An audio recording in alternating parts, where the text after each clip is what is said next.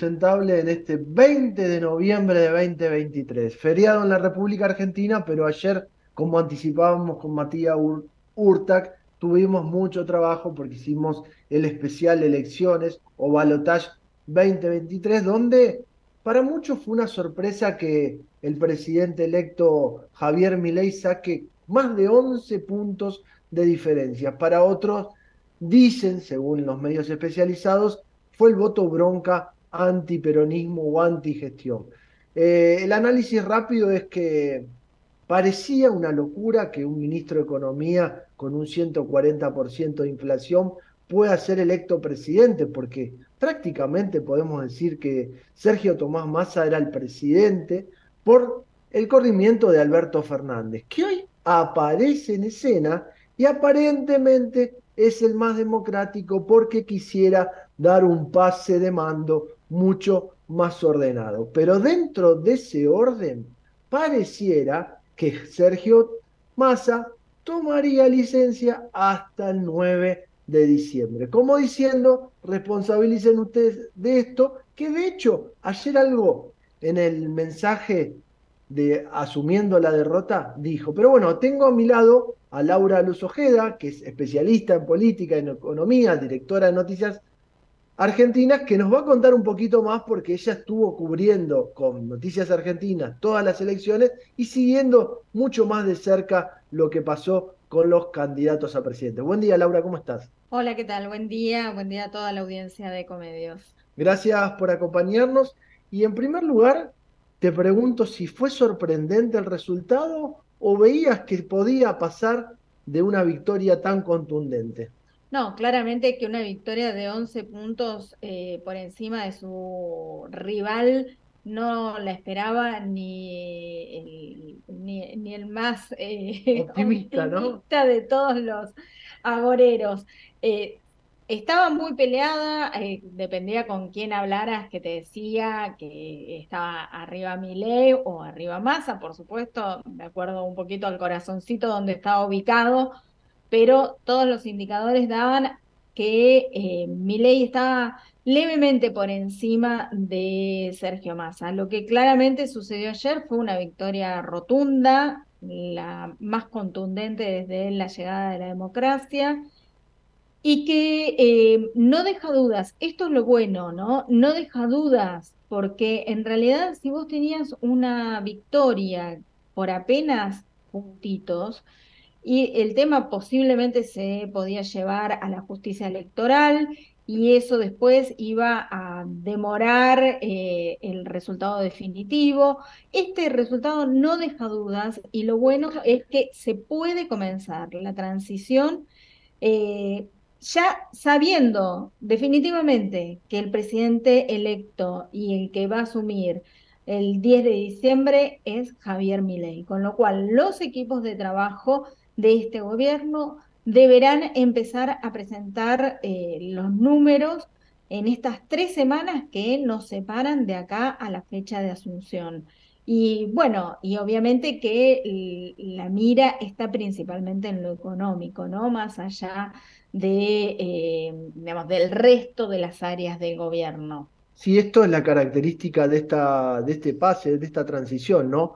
Uno que sale del Ministerio de Economía con una gestión, podemos decir, por un lado pobre, por otro lado tomó el fierro caliente que venía el país, donde no encontraba el rumbo económico, trató de hacerse cargo de ese Titanic, y por otro lado un economista especializado, donde todavía el nombre del ministro de Economía no está, porque era el más buscado por la prensa, el más requerido, pero todavía de los nombres, digamos, de la danza de nombres del ministerio, es el único que falta, ¿no? Es el que falta, falta también, eh, hay que ver si efectivamente lo va a encarar las áreas de seguridad y, y defensa, si las va a llevar propiamente Victoria Villarroel, quien es la vicepresidenta. ¿Constitucionalmente se puede eso?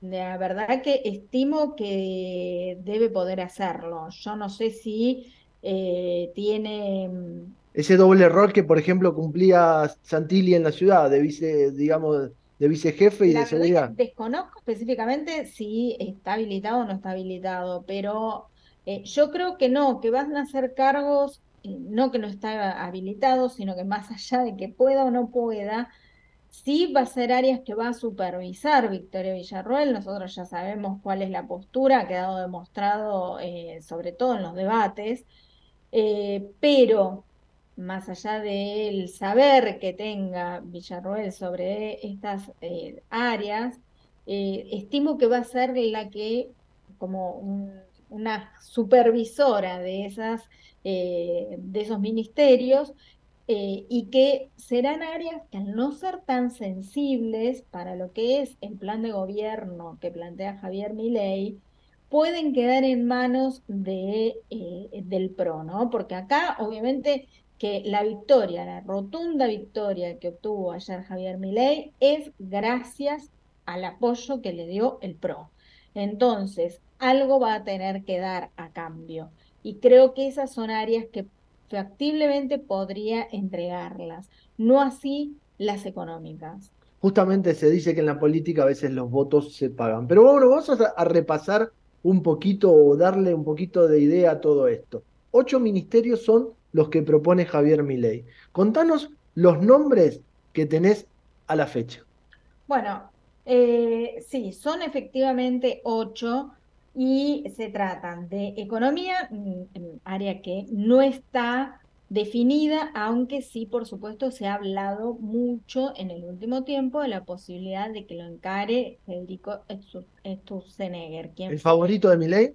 Eh, sí, es un hombre que le gusta, es un hombre que ha, ha, tenido contactos. También hay que recordar que en algún momento él negó que fue, vaya a formar parte del gobierno, pero podría perfectamente serlo. Eh, Stutzenegger es un hombre muy eh, ortodoxo desde la economía y recordemos que fue quien estuvo a cargo del Banco Central al comienzo, digamos, en los primeros años del gobierno de Mauricio Macri. Eh, eso en economía. En justicia se eh, supo hoy, el nombre se confirmó hoy porque rondaba el nombre de él, Mariano Cuño Libarona. En interior va a ser Guillermo Francos, hombre que es el que está, de hecho fue por ejemplo el primero en salir a hablar ayer eh, cuando se cerraron los comicios. un hombre que viene de dejar un puesto en el BID, en el Banco Interamericano de Desarrollo. Eh, la verdad que me parece que es un hombre que es, bastante indicado para ese puesto. Capital humano va a ser un ministerio clave también para la propuesta y el plan que propone Javier Milei. Va a estar a cargo de Sandra Petovelo, una persona que es como, como mucho de lo que surge en, este espacio, un outsider de la política, ¿no? Y que, bueno, va justamente a tener un área que es fundamental porque con este ministerio va a agrupar áreas claves como son salud, educación, desarrollo social y trabajo, que van a perder esa categoría de ministerio y van a pasar a formar parte de lo que es la estructura de este ministerio, serán entonces secretarías. Después tenemos seguridad y defensa, que no tienen nombre, que podrían estar a cargo de Victoria Villarruel, pero que yo estimo que serán áreas que posiblemente deje que queden a, nombre de otro, ¿no? Se entreguen en este, en este cambio de figuritas de la política. Relaciones Exteriores, Diana Mondino, una señora que, recordemos, eh, ganó un espacio en la legislatura porteña por eh, el, el, espacio de Javier Milei, con lo cual va a tener que dejar esa banca y ocupar el área de relaciones eh, exteriores. Y eh, después el último, infraestructura, será Guillermo Ferrado, Ferraro, si, si, bien tampoco ha sido indicado claramente por Javier Milei como el hombre, es el que ha tenido, eh, digamos, en las charlas previas con los sectores empresarios, el rol de ser el asesor en materia de infraestructura y se supone que quedaría entonces a cargo de él. Ahí te interrumpo, Laura, y voy a algo eh, para mí central, clave, que fue en la campaña de, de Milley, bajar el Banco Central. ¿Cómo se va a trabajar o quién se hará cargo de esta reestructuración, por decirlo de alguna manera? ¿Quién se hará cargo del Banco Central? Bueno, va a ser Emilio Ocampo, es el hombre que eh, todo este tiempo estuvo al lado de Javier Milei y eh, hoy volvió a, plantear el tema de que no quiere un banco central, Milei, pero que será recién después de resolver el tema de las LELIC. Eh, sin resolver esa pelota de las LELIC, para lo cual ya dijo que eh, no va a haber una, una, digamos, ni un plan Bonex, ni nada por el estilo, sino que hay que ver cuál es la solución que le da a los pasivos del Banco Central. Bueno, recién entonces es cuando podría salirse del cepo, es decir, habría una libre eh, moneda, digamos, o definición de la moneda de cambio y de comercio, y la eliminación del Banco Central. Yo lo que, lo que me gustaría, y me pediría que casi eh, voy a contramano de la mayoría de los colegas, es que eh, se sumaron, digamos, y se subieron a las eh, palabras de Javier Milei de un cambio drástico. Y yo creo que lo drástico no pasa por, por, por, por el tiempo, por el timing, sino por e, el cambio de rumbo. Lo drástico es tomar la decisión, pero no en cuanto lo hago. Porque eh, el programa, eh, Milei presentó, y recordemos que fue el único candidato que presentó un plan de gobierno ante la justicia, algo que no se hacía desde hacía mucho tiempo. Es decir, vos tenés ganas de saber qué dice mi ley, lo encontrás, lo tenés en, eh, en la justicia presentado. Entonces, él propone una serie de reformas que van en etapas. Ahora, sí hay algunas que van a ser más inmediatas que otras, pero van en cadena. Es decir, no es que va a ir con todo junto. Eh, la motosierra fue una metáfora. Es, digamos, la metáfora de lo, que lo tiene que hacer, de que tiene que hacer eso, pero tampoco es que es ya los cambios en el 100% tienen que ser ya. Su base, la base de la propuesta está en reformas económicas. Y reformas económicas, y esto sí lo ha dicho y, e incluso lo ha mantenido hoy en las entrevistas que ha dado a, radios, eh, digamos que en, radios de la, de la mañana, en entrevistas de la mañana, él ha especificado que lo principal es reducir el gasto público. Y reducir el gasto público es en un 15% del Producto Bruto Interno. Producto Bruto Interno de aproximadamente 400 mil millones de dólares. Bueno, justamente lo que estaría haciendo Javier Milei es un, o lo que pretende hacer Javier Milei es un recorte del gasto del Estado en 60 mil millones de dólares. Esto sí lo va a hacer de manera drástica. ¿Y por qué te digo que lo va a hacer de manera drástica? Porque hoy ya comenzó a dar señales en cuanto a lo que es algún tipo de empresas públicas, aquellas, eh, en particular aquellas que tienen que ver con los medios de difusión, que dijo que va a privatizar eh, la, TV pública, la radio pública, la agencia de noticias, y eh, después obviamente hizo referencia a la suerte de Aerolíneas Argentinas, que sabemos que es una empresa que le cuesta mucho a los argentinos, y que en ese sentido él la va a dar a los empleados para que sean ellos quienes la gestionen en forma de cooperativa.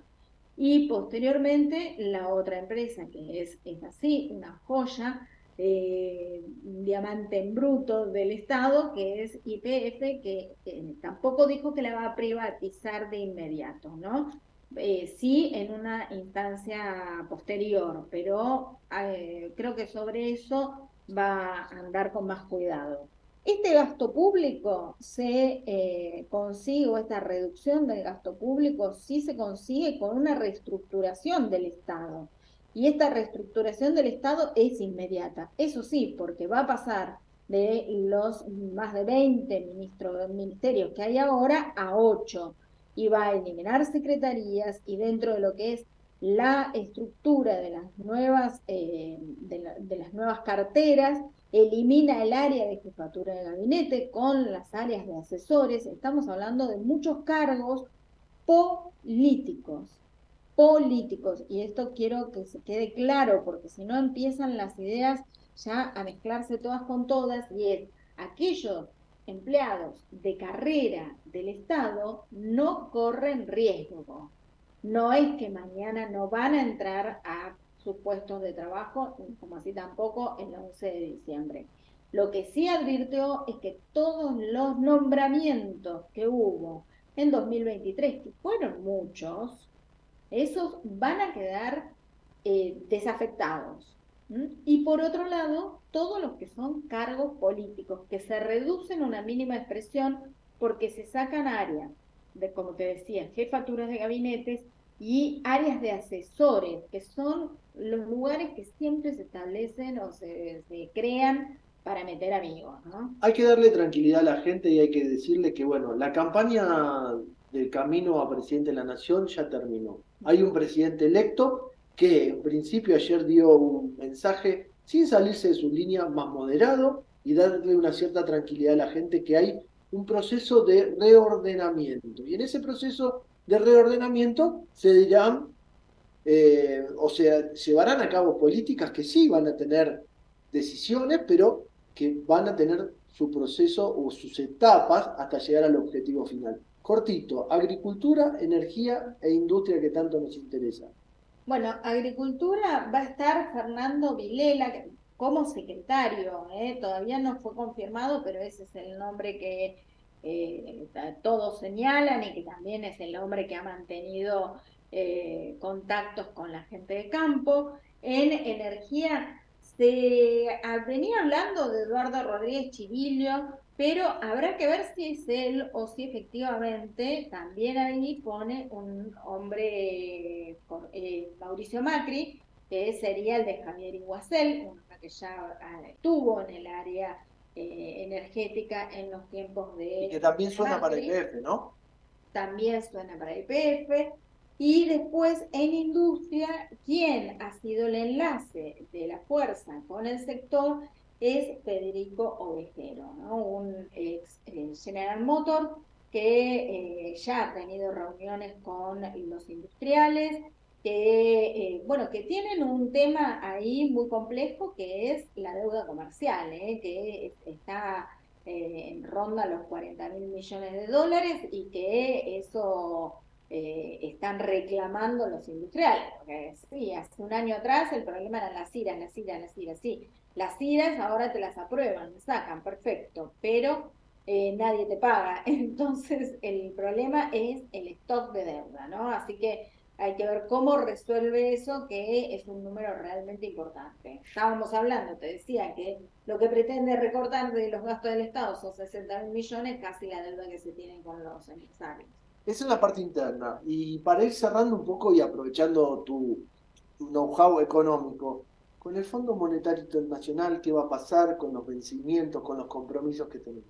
Mira, el Fondo Monetario Internacional siempre hemos dicho, me has escuchado incluso en las transmisiones especiales que se han hecho por las elecciones a lo largo de este año, eh, ha sido muy benevolente con la Argentina. Eh, recordemos que es el principal deudor del Fondo Monetario, eh, con lo cual eh, no va a salir a apretar con los tapones de punta ahora, no es que era bueno con el gobierno actual y va a ser malo con el próximo. es un problema profundo que tiene el Fondo Monetario porque dio una cantidad de plata que no se había dado nunca en la historia del organismo y que tiene que tratar de, recuperarla.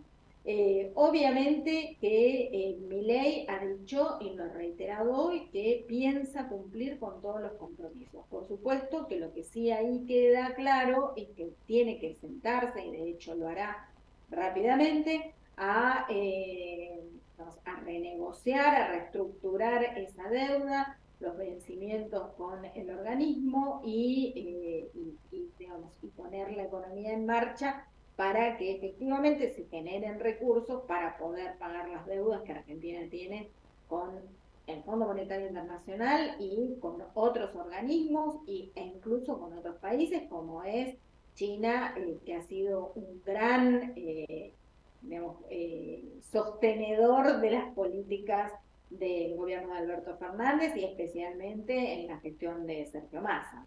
Justamente hablando de Sergio Massa, estamos esperando a ver si ocurrió esa reunión en el gabinete económico, si hay novedades, también estamos esperando que de un momento a otro se puedan juntar Javier Milei y Alberto Fernández. Para cerrar, ¿cómo ves este viaje que anunció Javier Milei a Estados Unidos y Israel?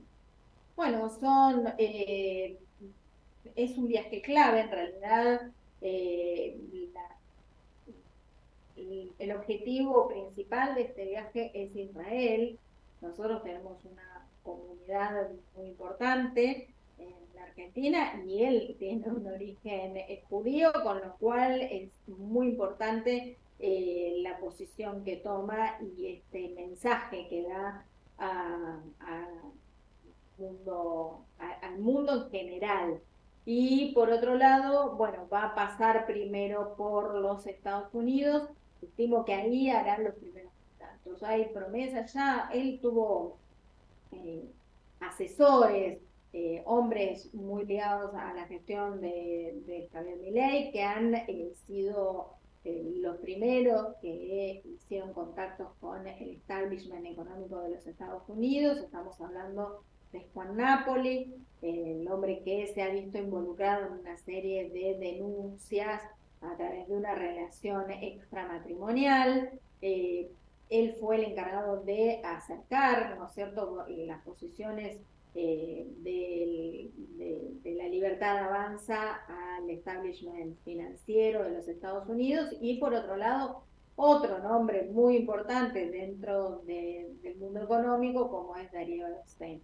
Eh, ellos han tenido muchas reuniones con el Fondo Monetario y eh, e incluso el propio Fondo Monetario después de las de las pasos de la primera instancia, en donde ahí también Javier Milei había sido la primera fuerza electa eh, o el candidato único más elegido, mantuvo contactos eh, con, con, él. Así que las relaciones están bien y seguramente hoy ya hubo también un comunicado vía Twitter de Cristalina Georgieva, la titular del FMI, que será la que eh, encabezará las reuniones eh, junto con Gita Gopinak y, y seguramente serán inmediatas, no se puede demorar. Estaba esperando el Fondo Monetario que se conociera eh, quién iba a ser el sucesor de Alberto Fernández y eso se tiene que poner en marcha eh, de forma inmediata. Y para el final te digo que algunos dicen que el presidente Joe Biden tomó con, con sorpresa el resultado de esta elección, pero el que tomó ahí, digamos, la aposta fue el secretario de Estado estadounidense Anthony Blinken, que además agregó que espera trabajar con el presidente electo Milley para las prioridades compartidas entre los eh, ciudadanos de Estados Unidos y la Argentina. Y tocó para nosotros, para Futuro Sustentable, un tema clave, que es el cambio climático o el medio ambiente, porque viste que hasta ahora no hablamos nada de ambiente o de posturas en temas climáticos. ¿Por qué? Porque mi ley hasta hoy era un negacionista. Veremos qué empieza a manejar en esta política tanto interna como externa, porque tiene por delante la COP en unos días, pero veremos qué empieza a determinar en materia climática. Lo que sí, Anthony Blinken ya le dijo que tienen que hablar de democracia, de derechos humanos y la lucha con el cambio climático. Así que esperemos novedades. Por lo pronto, vamos a una pequeña pausa. Le agradecemos a la directora de noticias, Laura Ojeda, y por supuesto a las 20 va a darte un resumen en su programa Mix Económico por Ecomedios de todo lo que pasó en este día alborotado, podemos decir, porque la Argentina tiene nuevo presidente y ese es Javier Milei. Pequeña pausa y continuamos en este futuro sustentable.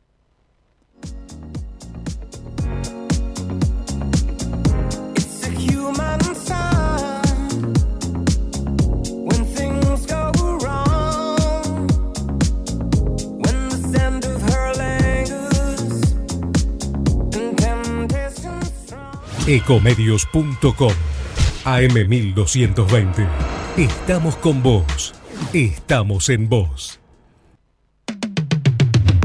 American and Merit Hoteles. Primera cadena hotelera argentina. 3, 4 y 5 estrellas. Más de 20 destinos de Argentina y el Cono Sur. Aprovecha el código promocional Puro Branding con el 10% de descuento para los hoteles Amerian Córdoba Park, Amerian Executive Córdoba, Amerian Buenos Aires Park, Merit San Telmo y Amerian Executive Mendoza Hotel hasta fin de año. No válido para fines de semana largos. Amerian and Merit Hoteles. ¿Cuándo fue la última vez que te tomaste un respiro para ver un amanecer? descubriendo lugares distintos que te hacen soñar, emocionar. Lugares que se convierten en felicidad cuando compartís ese momento con amigos. ¿Cuánto hace que no te tomas un respiro para descubrir algo distinto? Catamarca es mucho más que un destino.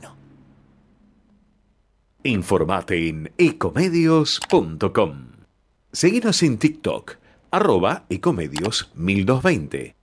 Ahí, cuando te subís al auto, mientras remodelas tu casa o cuando abrís tu negocio todos los días, te acompañamos en cada momento de tu vida para que puedas desarrollar tus proyectos con la tranquilidad y el respaldo de siempre. Llama al 0810-222-2444. Consulta con tu productora o productor asesor de seguros. Ingresa en provinciaseguros.com.ar o seguinos en nuestras redes sociales. Provincia Seguros, una empresa del Grupo Provincia. Número de inscripción 499, Superintendencia de Seguros de la Nación 0800 666 Pequeños grandes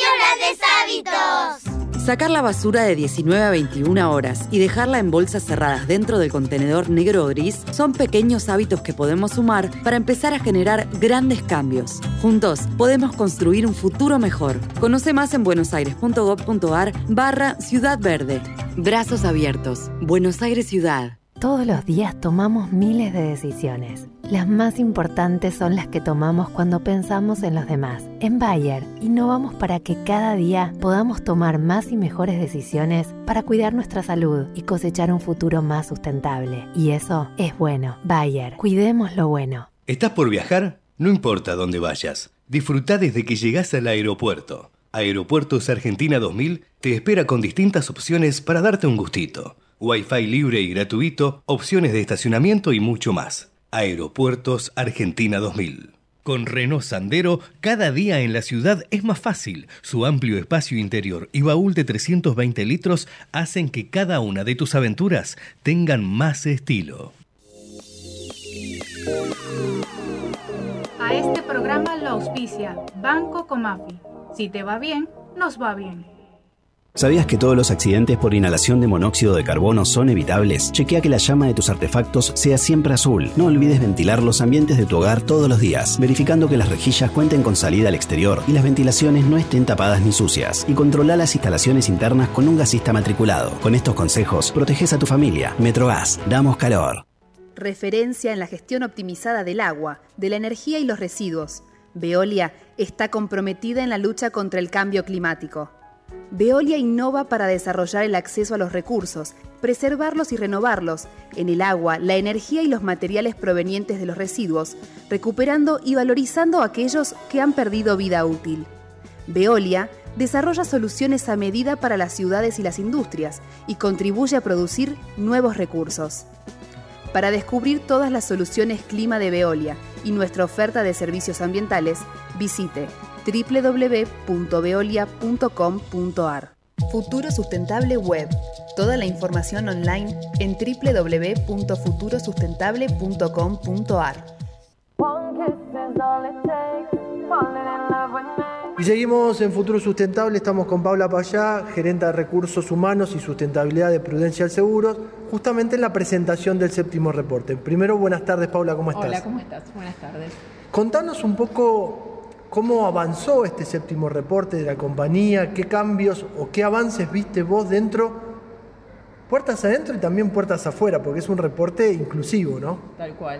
Eh, bueno, en realidad eh, nosotros desde sustentabilidad lo que tratamos de hacer es alinearnos a la estrategia de la compañía. La verdad que después de siete años quizás el gran logro que tenemos es poder apalancar lo que se está buscando con la, eh, como estrategia. Entonces tenemos como dos pilares, uno es justamente llegar a más personas y de esta manera ser más inclusivos con el seguro y poder llegar a, distintas eh, edades, a distintos eh, públicos, a todo el país. Eh, y por otro lado, seguir trabajando en conciencia aseguradora, seguir haciendo conocer la importancia de tener un seguro de vida para cada uno de nosotros. Sí, la conciencia aseguradora, todos nos vamos a morir y además es parte del negocio y es el propósito que tiene la compañía para fomentar, es algo difícil porque no queremos escuchar eso, nadie tiene ganas de estar hablando de, la muerte de cada uno, pero lamentablemente ocurre, así que, bueno, está bueno poder programarlo y plantearlo a futuro. Durante el evento se habló mucho de inclusión y creo que es el gran foco de sustentabilidad de la compañía mostraron hoy el programa Mujeres 2000. Contanos un poco porque es algo que se mostró hoy por primera vez. Sí, es un programa que lanzamos este año con Mujeres 2000 y con Potencial Solidario.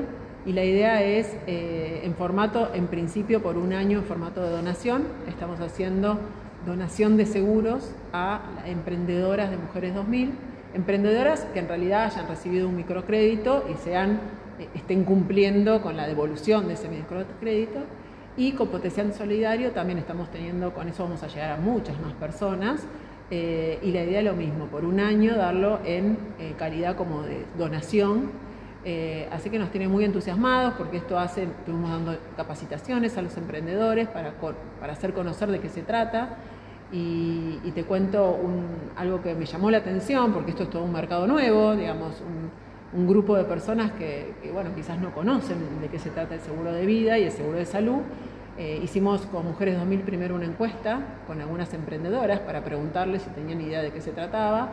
Y una de las emprendedoras nos eh, contaba que justamente se había caído del, colectivo la semana anterior y por una semana no había podido vender, salir a vender sus productos. Eh, y bueno, y estaba realmente muy apremiada con el tema económico, porque vive en el día. Entonces, en casos así tan chiquitos, Prudential va a estar dándole el dinero por esa semana para que pueda tener eh, nada, económicamente puede estar tranquila. Entonces, quizás no es pensar, por supuesto, eh, la muerte es importante, pero hay un montón de otras situaciones. Sí, el, imprevisto está en el, día a día. Está en el día a día, más para, para estas emprendedoras que viven al día, entonces es muy importante para ellas tener una cobertura y una seguridad que si algo pasara, tienen la posibilidad de, de tener cubierto. De esta manera es abarcar otros, mm, otras culturas, otros espectros que antes no se, se abarcaban con el seguro, pero también han mejorado en, el rango etario, ¿no? Con el seguro de vida. La verdad es que bueno, el hecho de, empezar a vender a través de Mercado Libre, eh, bueno, a través de broker en todo el país y todo, esto nos da como una posibilidad de inclusión a otras edades. Mercado Libre eh, tiene quizás llegada a edades más jóvenes. Eh, bueno, la, posibilidad de vender a través de brokers a todo el país, así que bueno, de esto también hablamos cuando hablamos de inclusión, ¿no? de llegar con nuestro producto, no solamente donde teníamos quizás hace unos años sucursal, sino a través de terceros eh, a todo el país. Y que bueno, la verdad es que, de eso se trata, llegar a cuantas más personas. Cuando decís llegamos a, a más personas, ¿cuántas pólizas hoy emiten mensualmente? O por lo menos cuánto crecimiento? Eh, la verdad que el crecimiento es enorme. Mauricio contaba unas cerca de 50.000 pólizas día, eh, mensuales, ¿no? Sí, 50.000 pólizas mensuales y la verdad que lo que nos da una expansión grande y rápida es Mercado Libre y después algunas alianzas que tenemos como por ejemplo con Musimundo, Megatone, eh, que bueno, que grandes cadenas que, posibilitan grandes cadenas que a través grandes volúmenes, tal cual, llegamos a mucha gente, seguramente con seguros más chicos, pero de eso se trata también, ¿no? Poder estar accesible a distintos perfiles. Hablábamos recién con Mauricio Zanata, CEO de la compañía, eh, durante la presentación de la, cantidad de pólizas que se emiten y también de la transparencia que tienen en un mercado tan regulado. ¿Cómo, cómo llegan hoy a los clientes mostrándole transparencia, tranquilidad al momento de emitir una póliza? La verdad que eso lo trabajamos primero con nuestros colaboradores, fundamental, porque somos la, cara para nuestros clientes. Nosotros dentro de la compañía tenemos áreas específicas para esto. Tenemos un área de compliance y ética eh, y tenemos todo un mecanismo armado de, 0800 eh, anónimo, inclusive si alguien quiere hacer una denuncia, que en realidad no lo llamamos denuncia, eh, lo llamamos si alguien tiene alguna duda, porque puede ser que alguien tiene una duda y no, no llega a hacer ninguna denuncia ni nada que realmente sea éticamente o un fraude pero sí la idea de esto dentro de nuestra cultura está de ser una compañía ética, fundamental cuando estás vendiendo un intangible a, largo plazo. Entonces, primero trabajar con nuestros propios empleados para que esto sea creíble y que ellos que son los que salen al mercado a vender nuestros productos estén convencidos que nosotros trabajamos de una manera transparente, ¿no? fundamental para que la gente nos tenga confianza. Paula, para cerrar, volvemos al séptimo reporte. ¿Qué te deja como en el debe para el octavo reporte dentro de la compañía que hay que trabajar y seguir avanzando en esto que es inclusión, responsabilidad social. Mira, yo creo que el gran desafío para el año que viene es seguir trabajando en inclusión. Nosotros tenemos como una de nuestras aspiraciones ser una compañía totalmente inclusiva. Esto es a nivel global, no solamente Argentina. Creo que tenemos un camino que arrancamos, pero hay muchísimo para hacer. Eh, este año lanzamos el comité de diversidad, eh, lo abrimos y la verdad que otra vez mucha sorpresa para bien, mucha gente se anotó eh, y estamos eh, con ellos, ya, ya presentaron las primeras iniciativas, la idea es con ellos crear todas las iniciativas para lanzar para el año que viene.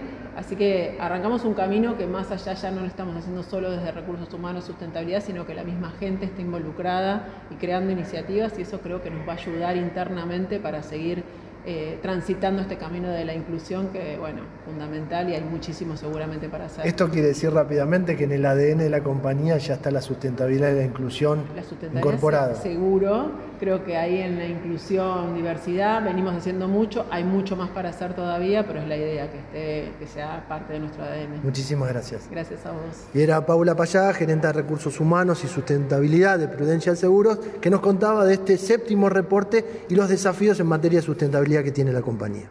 Y seguimos en Futuro Sustentable, estamos con Viviana Varilá, gerente de Asuntos Públicos y Sustentabilidad de Metrogas. Hace poco Metrogas presentó, siguiendo los objetivos de la industria, presentó su reporte de sustentabilidad. Viviana, buenas tardes. Primero, bienvenida. Y contanos qué significa presentar este reporte de sustentabilidad para la compañía. Hola Pablo, buenas tardes. Bueno, este cuarto reporte que presentamos hace unos días viene un poco a, consolidar un proceso de transformación que fue viviendo la empresa en los últimos años, y lo que intentamos ahí, como todos los ejercicios de reporte, es dar cuenta de nuestra gestión de sustentabilidad y todos los aspectos más relevantes del negocio en los, el periodo que cubre, que es de 2021 y 2022. Este reporte fue bianual, ¿no? ¿Cómo va a ser a partir de ahora y sobre qué indicadores lo elaboraron? El reporte, como bien decís, era bianual, eh, hicimos cuatro ejercicios bianuales y a partir del año que viene nos desafiamos internamente, era algo que veníamos conversando hace rato y lo vamos a hacer anual. Entendemos que la práctica eh, es eh, hacerlo anualmente y para nosotros es, nos da una dinámica mucho mejor que estar haciéndolo cada dos años. Los indicadores que utilizamos básicamente son los indicadores del GRI, pero también como nosotros hemos asumido la sustentabilidad como un lineamiento estratégico eh, asociado al desarrollo sostenible, tomamos en cuenta los 17 objetivos de la Agenda 2030 y también incorporamos algunos aspectos que tienen que ver con ESG y algunos aspectos vinculados a SASB, que son los indicadores propios de la industria. Tomando estos indicadores, ¿sobre qué ejes ustedes trabajaron o elaboraron este reporte dentro de la compañía? Nosotros básicamente los ejes tienen que ver principalmente con los valores de la compañía y ahí aparece muy fuerte todo lo que tiene que ver con seguridad, los temas de, gestión social, los temas ambientales y también un tema eh, sumamente importante para la compañía que tiene que ver con los aspectos de gobernanza. Hablando de estos ejes, seguridad, que es un eje muy importante dentro de la actuación del día a día de la compañía, ¿qué nos podés contar o qué podés destacar de este eje? Sí, lo que tiene que ver con seguridad, como bien te decía, es un valor. Nosotros lo que trabajamos desde la mirada de la seguridad tiene que ver con toda nuestra operación. Eh, es una condición necesaria e indispensable para seguir brindando un servicio confiable, seguro, de calidad. Todo lo que tiene que ver con los procesos internos, de cara también a nuestros colaboradores y colaboradoras y fundamentalmente a lo que tiene que ver con prestar un servicio hacia el cliente, que el cliente se sienta seguro, tranquilo, que está utilizando un servicio en las condiciones necesarias y que no ponen en riesgo eh, su seguridad. Hablando de riesgo dentro de la compañía, ustedes fuertemente trabajan con Adigas a nivel nacional, con la campaña de monóxido de carbono, pero también ustedes tienen una de las compañías más antiguas dentro de la distribución de gas en la República Argentina y hay un, hay materiales todavía de que son de hierro fundido, como cañerías, ¿no? Que contanos un poco cómo trabajan en materia de seguridad con estos materiales para renovar y poder mantener el servicio como corresponde. Sí, a diferencia quizás de las otras distribuidoras, porque bueno, nosotros tenemos justamente la eh, licencia en todo lo que tiene que ver con el área de Capital Federal de 11 partidos del conurbano, tenemos las instalaciones de gas más antiguas del país hay una parte eh, importante de esa, de esa instalación, de, ese tendido de red, que como bien decís, tiene, que, tiene materiales de hierro fundido, que fueron los primeros materiales que se utilizaron para hacer la red de, gas en, en, la ciudad de Buenos Aires principalmente. En algunos sectores lo que se está haciendo es reconvirtiendo, se está haciendo un reemplazo de materiales, pero hay otros sectores que son los más antiguos y que mayor transitabilidad, como pueden ser las zonas céntricas de la ciudad, donde lo que hacemos es trabajar mucho en el mantenimiento preventivo eh, para que eso, eh, digamos, eh, permita sostener esa red por más tiempo, porque la intervención en esa red en estos momentos no es viable, no es factible, entonces lo que se hace es un mantenimiento permanente de, de esa red en esos materiales. Y a nivel ambiental, que es el tema que nosotros desde Futuro Sustentable siempre destacamos. Eh, ¿Cómo están trabajando con, en materia de descarbonización, con objetivos 2030 o agenda ODS, para contarnos algunos indicadores en materia ambiente? Bueno, en todo lo que tiene que ver con la gestión ambiental, nosotros empezamos a trabajar muy fuerte en la medición de la huella de carbono, que era algo que teníamos pendiente no solamente por una, cuestión interna, sino porque, bueno, también hay una cuestión que está asociada a este tema de las, eh, principalmente lo que tiene que ver con emisiones fugitivas y el material que te comentaba de hierro fundido. Estamos trabajando muy fuerte en establecer esos cálculos, em, todo lo que tiene que ver con prevención, eh, uso eficiente de la energía, Estamos trabajando en acciones de compensación, hemos hecho acciones de compensación de huella desde el plantado de árboles, todo lo que tiene que ver con sustitución de plásticos, incluso en el uso interno de la compañía, la articulación con todo lo que es la gestión de residuos. El año pasado fuimos distinguidos con sello verde, que es una distinción que entrega el gobierno de la ciudad a nuestra sede central por la gestión de los residuos. Eh, trabajamos mucho en campañas internas y de, cara a, la sociedad en lo que tiene que ver con el uso eficiente del gas natural y eso vamos a, a distintos segmentos de población, desde niños hasta adultos mayores. Eh, trabajamos mucho en todo lo que tiene que ver con relevar eh, cuál es la, el consumo energético y empezar a trabajar fuerte en medidas de mitigación y compensación para reducir ese consumo. Vos hablas de medidas de mitigación y, digamos, ser eficiente a nivel energético. Dentro de la compañía, cuando uno empieza a reportar, se empiezan a, ver que estos indicadores empiezan a bajar y que todos los colaboradores empiezan a trabajar para el objetivo común que es, en este caso, descarbonización. ¿Cómo hoy se complementan dentro de la compañía para llegar a este objetivo ambiental o de descarbonización y cómo lo vienen trabajando internamente para que la responsabilidad de todos los sectores puedan llegar al objetivo en común. Principalmente es una campaña de, con mucha comunicación interna, de mucha transmisión de mensajes, de mucho incorporar a, los colaboradores y las colaboradoras desde la responsabilidad de cada uno de ellos como ciudadanos, pero que esto tiene un impacto en la organización y en la sociedad. Eh, trabajamos muy de la mano con el área de ambiente, eh, trabajamos eh, también, tenemos una iniciativa de proyectos de innovación que muchos de los proyectos que se han presentado, que están abiertos a todos los colaboradores y colaboradoras, tienen que ver con temas ambientales. en lo que te comentaba de reducción de plásticos de un solo uso, fue una iniciativa propuesta por alguien del sector operativo que dijo, dejemos de eh, que las máquinas que tenemos expendedoras de café dejen de, sacar esos vasitos plásticos, sustituyámoslo, empezamos a trabajar en, repartimos eh, vasos y tazas para todos los colaboradores para que tuvieran para utilizar las máquinas, eso redujo un montón. Ahora estamos con otro proyecto que se lanzó hace poco, que es la sustitución de las hojas eh, que se usan para imprimir, que si bien ya veníamos con una campaña de reducción importante, lo que se está usando son las hojas eh, NAT para reducir el, impacto también. Em, trabajamos con los servicios de catering para que ya no nos manden tantos descartables. O sea, estamos haciendo campañas todo el tiempo que tienen impacto interno y que a su vez nos permiten eh, mostrar resultados e impactos como organización. Estas acciones ya las toman de forma transversal dentro de la compañía. Y para cerrar, Viviana, el reporte es un trabajo interno, es un trabajo de toda la compañía donde a la larga llega ese resumen con indicadores, con objetivos y próximos objetivos. Me imagino que decidieron tomarlo o hacerlo año por año porque ya tienen aceitados los mecanismos y entienden eh, el manejo y el uso de este reporte. La pregunta es, internamente ya lo tienen aceitado y formalizado que es un informe anual. Los accionistas, ¿cómo toman este informe puertas afuera? La verdad que para nosotros este año fue un año que fue un hito porque pudimos eh, trabajar y, conocieron de, entrada el directorio cómo veníamos eh, elaborando este reporte. Como bien decís, el reporte no es solo un mecanismo de comunicación, sino que también es una herramienta de gestión.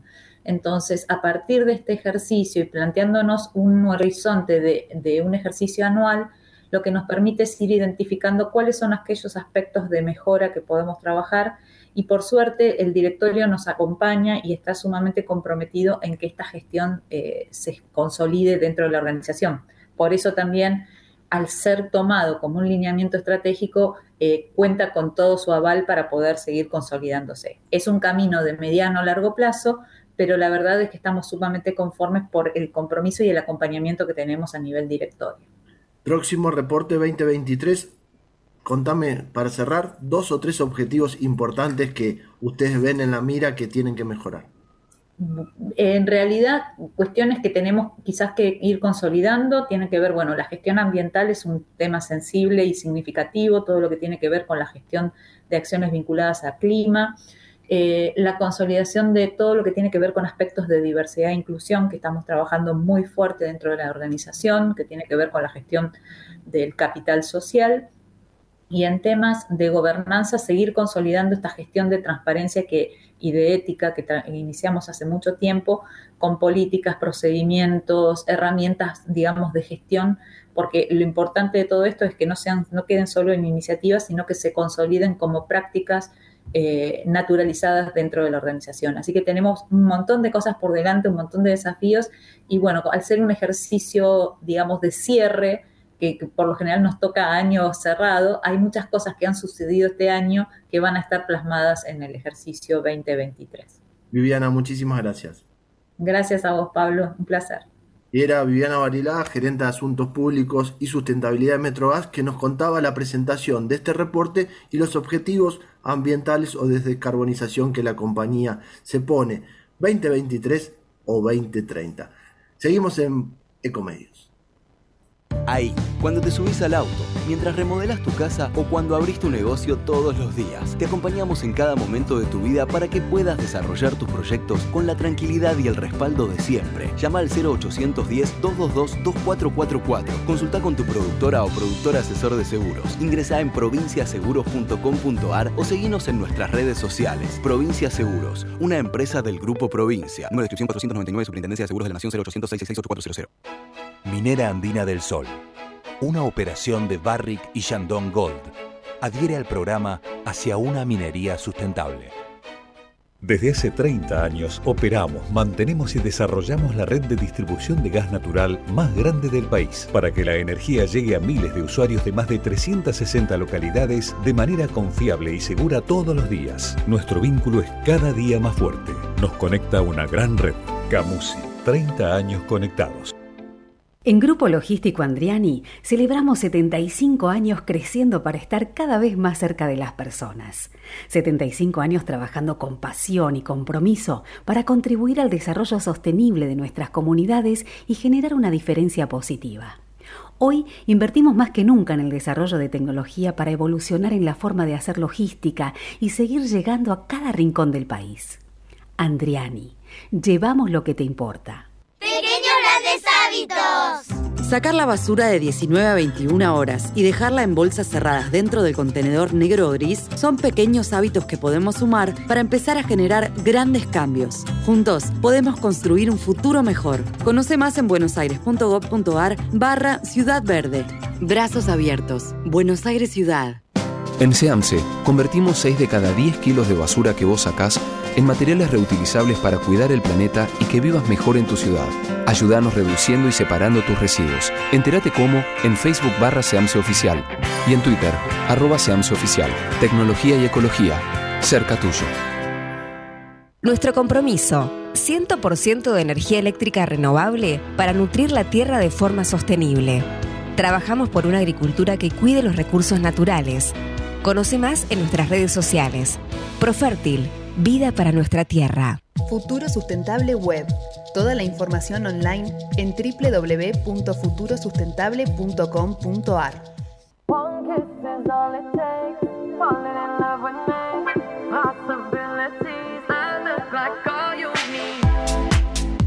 Y seguimos en Futuro Sustentable, estamos con Victoria Salas, gerente de sustentabilidad social de Bayer Conosur en esta presentación de un nuevo año de legado. ¿Cuántos años? Primero, buenas tardes Victoria y contanos cuántos años hace que legado ya es una realidad en Argentina.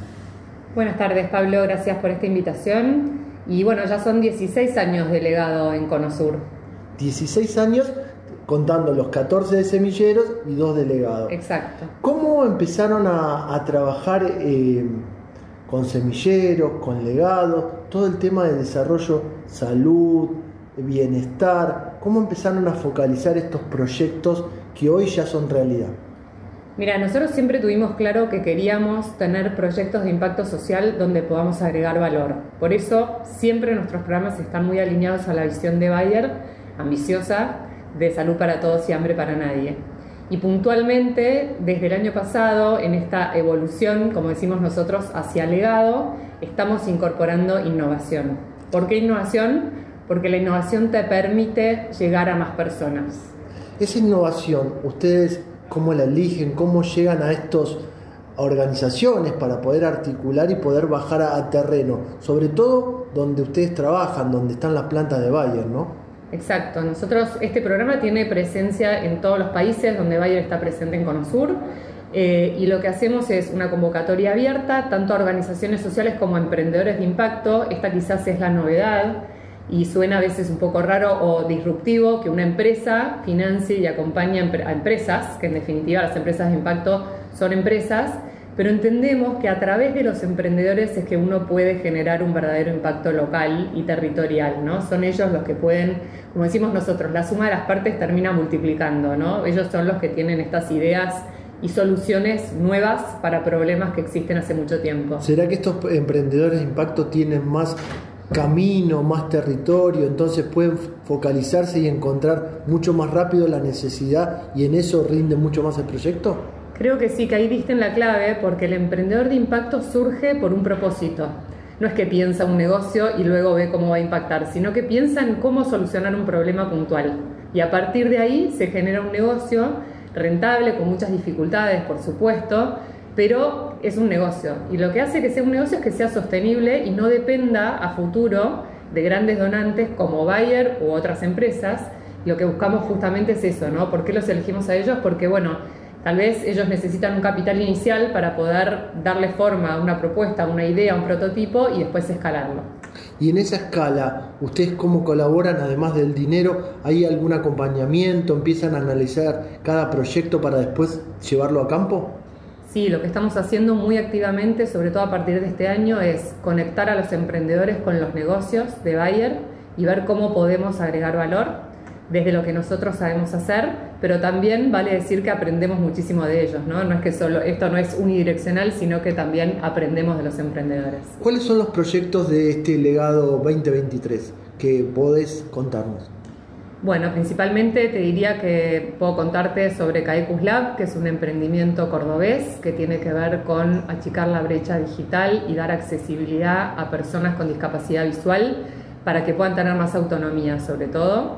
Ellos trabajan con una plataforma que se llama miautonomía.com, donde integran todas las partes de ese ecosistema y además le entregan un kit que tiene anteojos inteligentes, un bastón y eso se conecta a una aplicación del celular. Y por ejemplo una persona que no puede ver está conectado con un familiar a distancia que lo puede alertar sobre algún peligro en la vía pública, sobre cómo hacer una compra y demás es una ayuda a distancia, un lazarillo a distancia. Es impresionante. El uso de la tecnología lo que hace ahí es achicar esa brecha, ¿no? Permite que una persona esté de, manera autónoma caminando por la calle o como nos explicaba su emprendedor hoy, eh, por ejemplo, sacando un pasaje para irse de viaje a través de la aplicación que tiene Caecus Lab, ellos se vuelven mucho más independientes. Entonces pueden empezar a volver a hacer la vida eh, que tendría cualquier otra persona que no tiene esa discapacidad. Y en este caso, ¿a cuántas personas impactaron en este proyecto de Córdoba de poderle dar acceso a la visibilidad, digamos, no?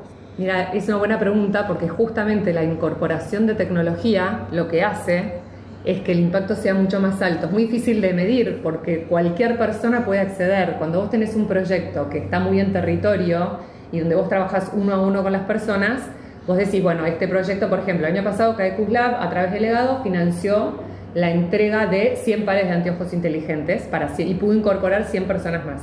Hoy con la plataforma de autonomía.com el alcance es infinito, porque la, educación y la, la, interacción es remota.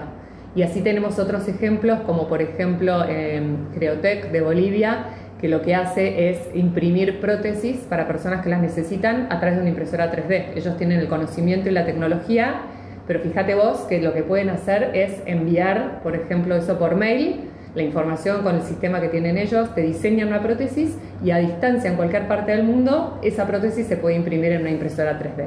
Es decir, que hoy la tecnología llega de fácil acceso en todo Cono Sur. ¿Y el proyecto de agua? El proyecto de agua segura es un proyecto súper interesante también porque tiene que ver con capacitar a pequeños agricultores en el uso del agua, el uso eficiente del agua. Y también lo que hacemos con ellos es un sistema de protección de vertientes a través de una construcción bastante sencilla, pero sobre todo buscamos acompañar a estos pequeños agricultores en este proceso de capacitación, porque muchas veces, muchas veces lo que pasa es que hay desconocimiento. ¿no? Vicky, hablamos de una compañía que se dedica mucho a, a la salud, al bienestar y también a producir en el agro la posibilidad de alimentos, esa necesidad que hay en el mundo. ¿Cuáles son los objetivos del próximo legado? Porque me imagino que estarás preparando ya la próxima edición del legado. ¿Cuáles serían los objetivos? Entendiendo que esta base ya está resuelta, pero me parece que el compromiso es seguir creciendo, ¿no? Sí, por supuesto, el compromiso siempre está. La idea para el año que viene es incorporar mucha más innovación, trabajar de la mano de emprendedores de impacto tanto en salud como en agricultura. Si pensás, Bayer trabaja con tres pilares que son innovación, digitalización y sustentabilidad, con lo cual este programa está completamente alineado a eso y bueno, eso es lo que estamos buscando, ¿no? Vos que sos la referente de sustentabilidad en el Cono Sur, ¿cómo ves el desarrollo de estos programas sociales, no solo en la Argentina, en el resto de la región, para también poder que, la audiencia se entere o compare cómo estamos con respecto al resto de la región? Es un programa que genera mucho interés, la convocatoria es alta, tenemos muchos proyectos vinculados a salud. Bueno, es interesante cómo aparecen las problemáticas de cada país ¿no? en, este, en una convocatoria como esta. En Chile, por ejemplo, tenemos proyectos que tienen que ver con el cuidado del agua. Es un país que está teniendo muchos problemas con de, de falta de lluvias, por ejemplo. Entonces tenemos emprendedores que están vinculados a esa temática. En Bolivia, con el acceso a la salud para personas que están en zonas más rurales en Paraguay con capacitación para producir mejor, por ejemplo, en ámbitos agrícolas. Y en Uruguay eh, hay un proyecto muy interesante que tiene que ver con telemedicina, hay otro con salud mental, o sea, son problemas que ellos han detectado que tuvieron, sobre todo post pandemia, ¿no? Legado, ¿cómo invita para la próxima edición? ¿Cuál es la manera de enterarse o poder, poder participar para poder articular este tipo de proyectos? ¿Cómo sería la manera de llegar a Legado ayer? Bueno, siempre los invitamos a que estén atentos a nuestras redes sociales. Nuestro Instagram es Bayer Conosur. Ahí vamos posteando las últimas novedades y yo les diría que esa hoy es una de las primeras, eh, las principales fuentes de información. Victoria, muchísimas gracias. A ustedes.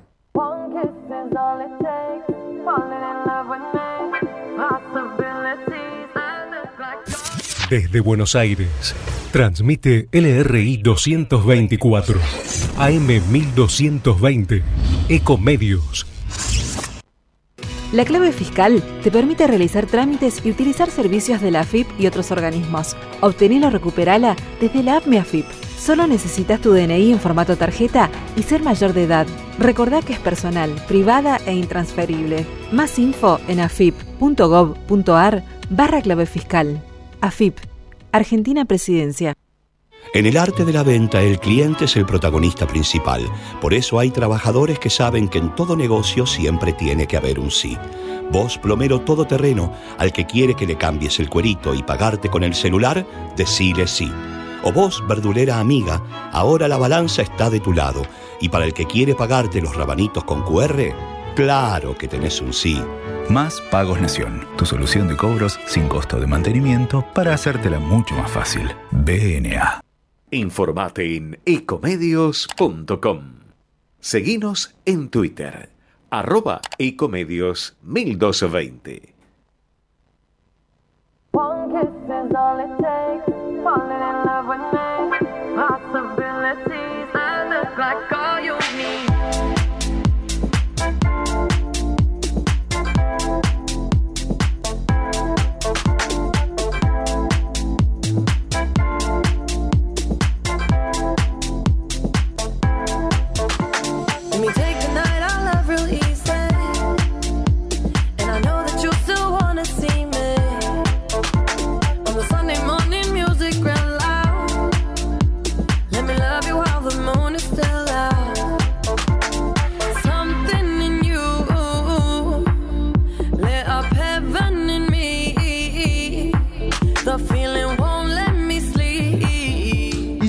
En este futuro sustentable. Estamos dándole vuelta porque tenemos invitados y tenemos una invitada de lujo. Gilda, si querés, ahí estás con esos auriculares. Buenas tardes, Gilda Yese.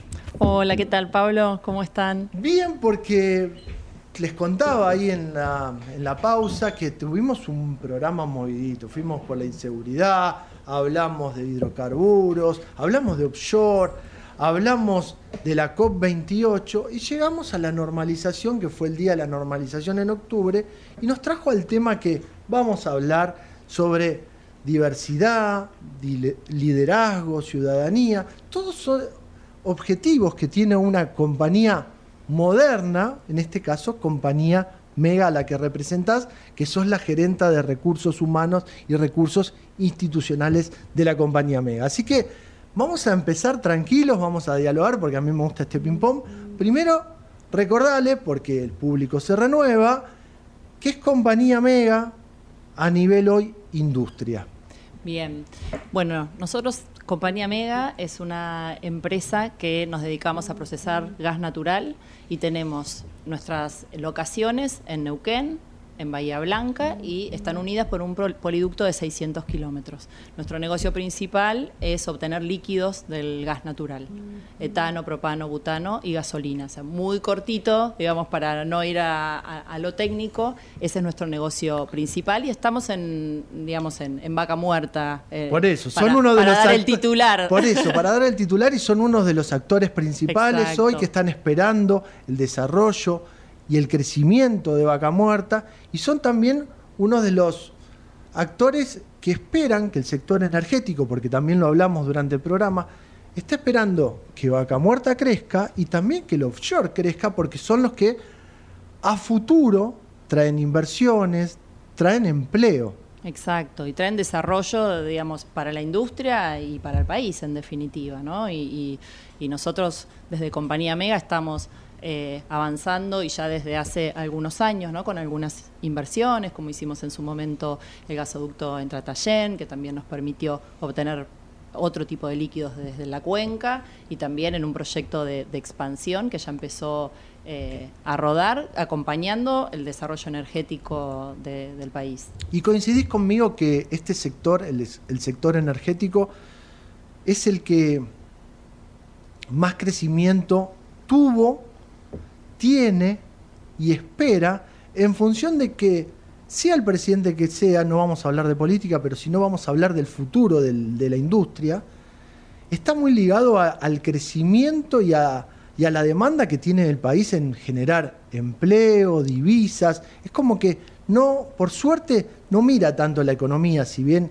en algo está retrasado en precio de hidrocarburos, barril y demás, pero es el que sigue avanzando pese al huracán, por decirlo de alguna manera. Sí, totalmente, es uno de los sectores que tiene más proyecciones y como bien vos decís, eh, digamos, más allá de las proyecciones, también se necesita el acompañamiento a nivel, digamos, país para que el sector siga prosperando, pero claramente es uno de los sectores que tiene más posibilidades hoy. Y es el que menos se ve envuelto también en esto de, yo lo definí huracán por decirlo de alguna manera, ¿no? Pero eh, es el que el sector que menos golpeado está porque las políticas públicas, pese a quien sea el gobierno, son más claras y es el que tiene un horizonte un poco más claro, por, ¿no?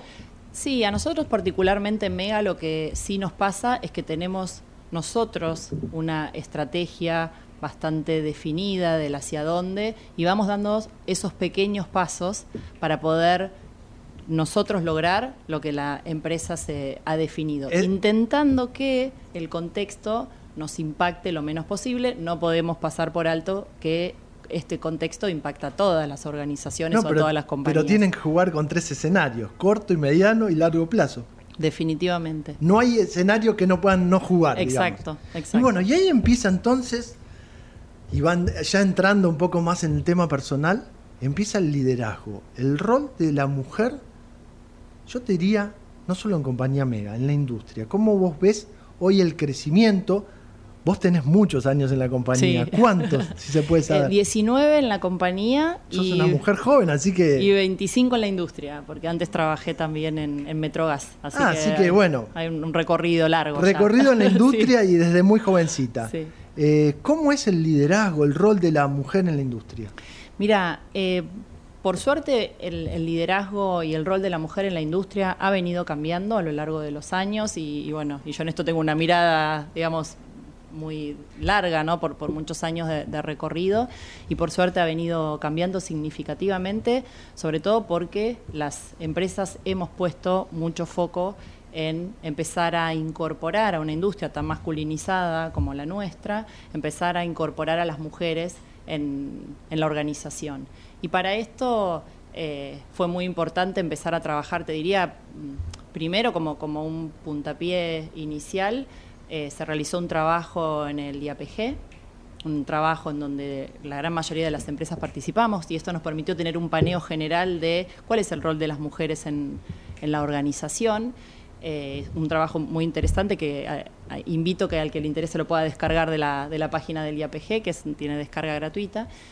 Y después nosotros específicamente en Compañía Mega hicimos nuestro propio diagnóstico para entender cómo nosotros podíamos hacer crecer el rol de la mujer en la organización y empezar a trabajar también en romper el famoso techo de cristal, ¿no? Y ahí está, bueno, entonces viene la pregunta, ¿cómo se rompe en una compañía? Vos dijiste que la industria era una industria acostumbrada a ver el género masculino, por decirlo de alguna manera, es cómo se rompe ese cristal, cómo se empieza a ganar espacio en ese dinamismo que tiene el día a día. Mm. Mira, nosotros te cuento cómo nosotros empezamos a, ganar espacio. Em, hicimos un diagnóstico en la organización y identificamos en qué áreas de la organización teníamos mujeres y en qué áreas no teníamos mujeres. Y descubrimos que eh, en el área de producción nosotros, cuando hicimos este estudio hace un año atrás, no teníamos operadoras mujeres, ¿no? Entonces, cuando vos empezás a trabajar en el desarrollo del, pipeline, ¿no? De crecimiento, que se supone que las personas van transitando de operadora, especialista, supervisor, al no tener mujeres, ya quedaba, digamos, en algún punto acotado o sesgado la posibilidad de que haya personas internas que puedan acceder a esos puestos. Con lo cual, nuestra primera decisión fue empezar a trabajar en las bases, incorporando mujeres. Hoy ya tenemos ocho operadoras mujeres, de cero que teníamos el año pasado. Entonces, empezar a construir el camino de crecimiento de las mujeres en la organización y para eso fue muy importante, digamos, incorporarlas desde la base de la pirámide de la compañía. ¿Y cómo se las incorpora o qué herramientas se le da en ese camino de incorporación o qué conocimientos, cursos, capacitaciones? ¿Cómo lo llevaron a cabo en Mega?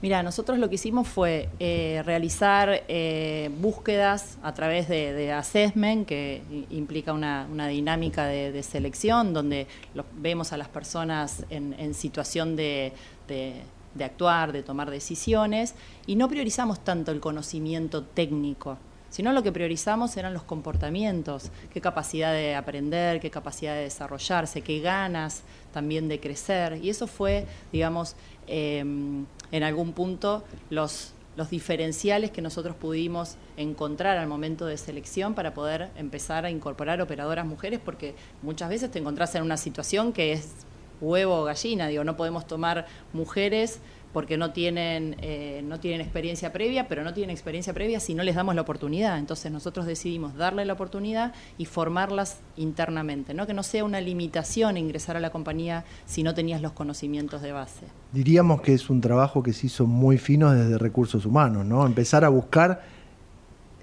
la persona, el perfil. Exacto, sí, desde recursos humanos, pero también con mucha participación e involucramiento de la línea. La verdad que eso... En línea transversal, podemos decir. Sí, podemos decir en línea transversal. Y ahí la verdad que, nuestros eh, compañeros varones también eh, trabajamos en, conjunto en sensibilizar, en, en, romper sesgos, porque acá hay una realidad, hay un sesgo de que el trabajo era un trabajo duro, masculino, y eso ya fue cambiando porque los procesos cada vez están más sistematizados, ya no se necesita la fuerza, ¿no? En la gran mayoría de los procesos, a menos en los de Mega. Entonces también ellos fueron parte, nuestros compañeros, digamos, del área de producción, fueron parte de este proceso de selección, también identificando eh, quiénes podían ser esas esas mujeres que ocuparan las posiciones. Es decir, que lo hicieron en equipo.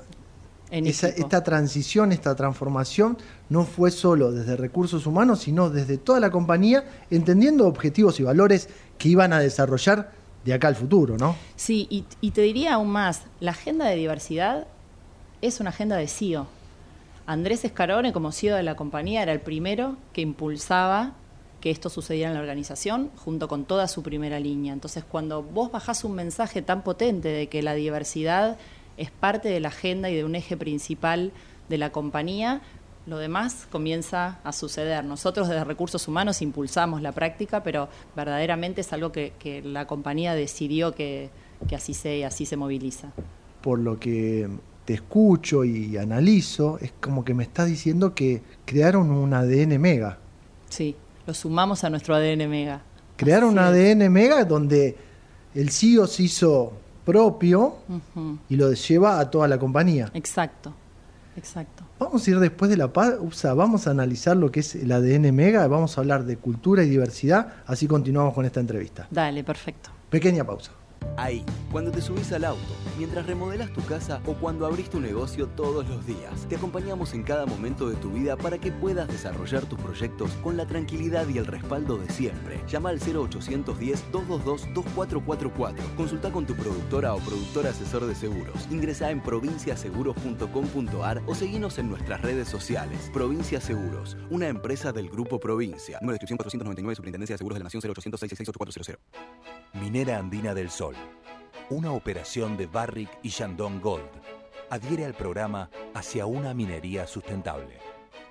Desde hace 30 años operamos, mantenemos y desarrollamos la red de distribución de gas natural más grande del país para que la energía llegue a miles de usuarios de más de 360 localidades de manera confiable y segura todos los días. Nuestro vínculo es cada día más fuerte. Nos conecta una gran red. Camusi, 30 años conectados.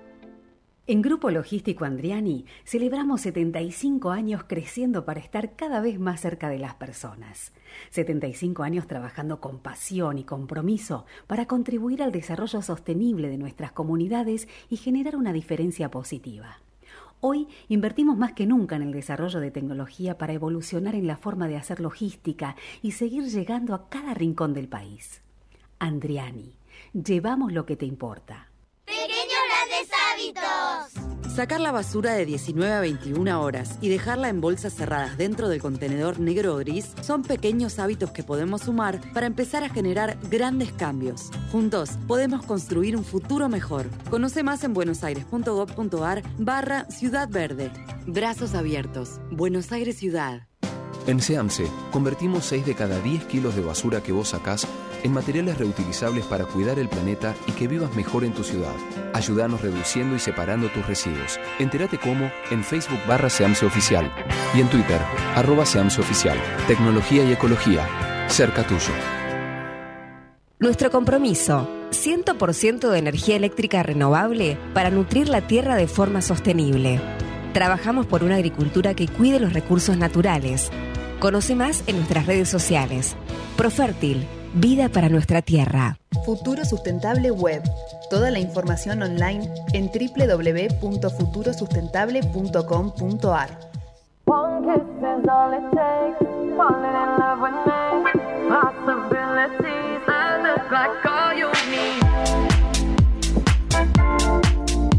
Y llegamos al último bloque de este futuro sustentable y estamos hablando con Gilda Yese gerente de recursos humanos y, relaciones institucionales de la compañía Mega. Y estábamos hablando de liderazgo y llegamos a cultura y hablamos de ADN. El ADN Mega quedó ahí en la pausa que todos sorprendieron que tiramos esa palabrita, pero sinceramente ese ADN les hace cambiar la cultura y entender desde el líder, el CEO de la compañía, hasta los colaboradores, cómo se desarrolla el nuevo negocio o la nueva manera de, trabajar en Mega? Sí, nosotros definimos nuestro ADN Mega como la forma en la que nosotros nos gustan hacer las cosas, ¿no? El ADN habla de nosotros, habla de quiénes somos, habla de nuestra cultura, habla de nuestros valores, habla de cómo nos percibimos en la organización y verdaderamente es lo que tracciona cómo las cosas tienen que, que hacerse en la, en la compañía. Y nos gusta definirnos de esa manera porque sentimos que es una forma corta que agrupa todo lo que es ser y sentir Mega. Y en ese ser y sentir Mega, ¿cómo la compañía se transformó dentro? Porque también hay que hablar que una compañía de la estructura que tienen ustedes no solo tiene oficinas, tiene plantas, eh, tiene operarios, tiene gente atrás de un escritorio. ¿Cómo, ¿Cómo cambia esa cultura y cómo se acomodan en este nuevo formato? Mm.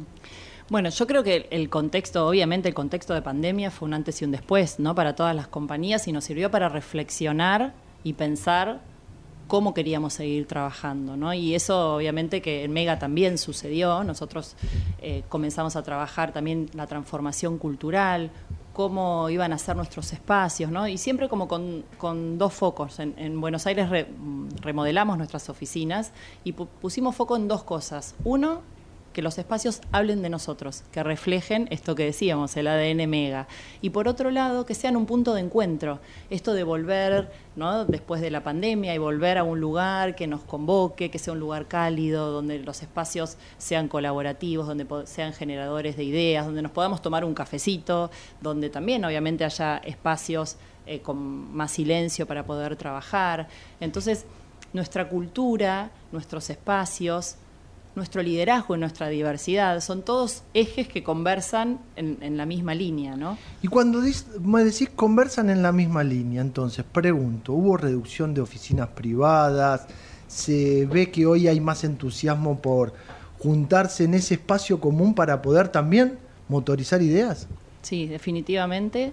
Eh, hubo reducción de oficinas privadas. Hoy los, o sea, de hecho hoy no tenemos oficinas privadas. Nadie, todos compartimos los mismos espacios. Son espacios comunes. Espacios comunes, incluyendo el gerente general que está sentado, donde estamos sentados todos. Compartimos espacios abiertos y eso genera un intercambio eh, de ideas, una cercanía, eh, una posibilidad de, hablar, de aprender de los errores, de pensar cómo lo podemos hacer distinto, de cruzarte en un pasillo y resolver algo como muy fácilmente. Y eso hace nuestra cultura y eso era lo que nosotros verdaderamente queríamos transmitir y que suceda. ¿no? Genera la sinergia de este ADN mega, genera el movimiento y moviliza a la compañía hacia un modelo nuevo. Y en ese modelo nuevo, y en ese cambio de cultura, ¿la sustentabilidad qué rol jugó?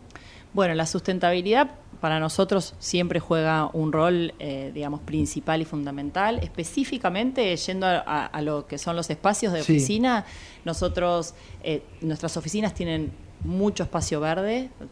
Un día vas a poder venir a, recorrerlas, te invitamos. Tienen espacios verdes, eh, digamos, eh, a lo largo de toda la oficina. Capturamos toda la luz natural, o sea, son espacios que están pensados para que la luz natural sea la principal fuente de, energía durante la oficina. Y obviamente también en todo lo que tenga que ver con el ahorro energético, o sea, fueron pensados también con materialidades que favorecieran también el frío y el calor. Eh, la verdad que, se pensaron muy a conciencia desde el punto de vista de la sustentabilidad. Y por último, bueno, hablamos de sustentabilidad, tenemos que hablar de uno de los grandes temas, ¿no? Que es la diversidad y la inclusión dentro de una compañía tan grande como la de ustedes. ¿Cómo se desarrolló esta estrategia Mega? Mira, la estrategia Mega se desarrolló a través de un plan de acción, nosotros queríamos hacer un plan de acción muy a conciencia. Y cuando digo conciencia es ir dando pequeños pasos que sean sólidos, que podamos sostener, que no estén traccionados por una moda, sino por lo que verdaderamente nosotros como compañía teníamos la certeza que queríamos llevar adelante.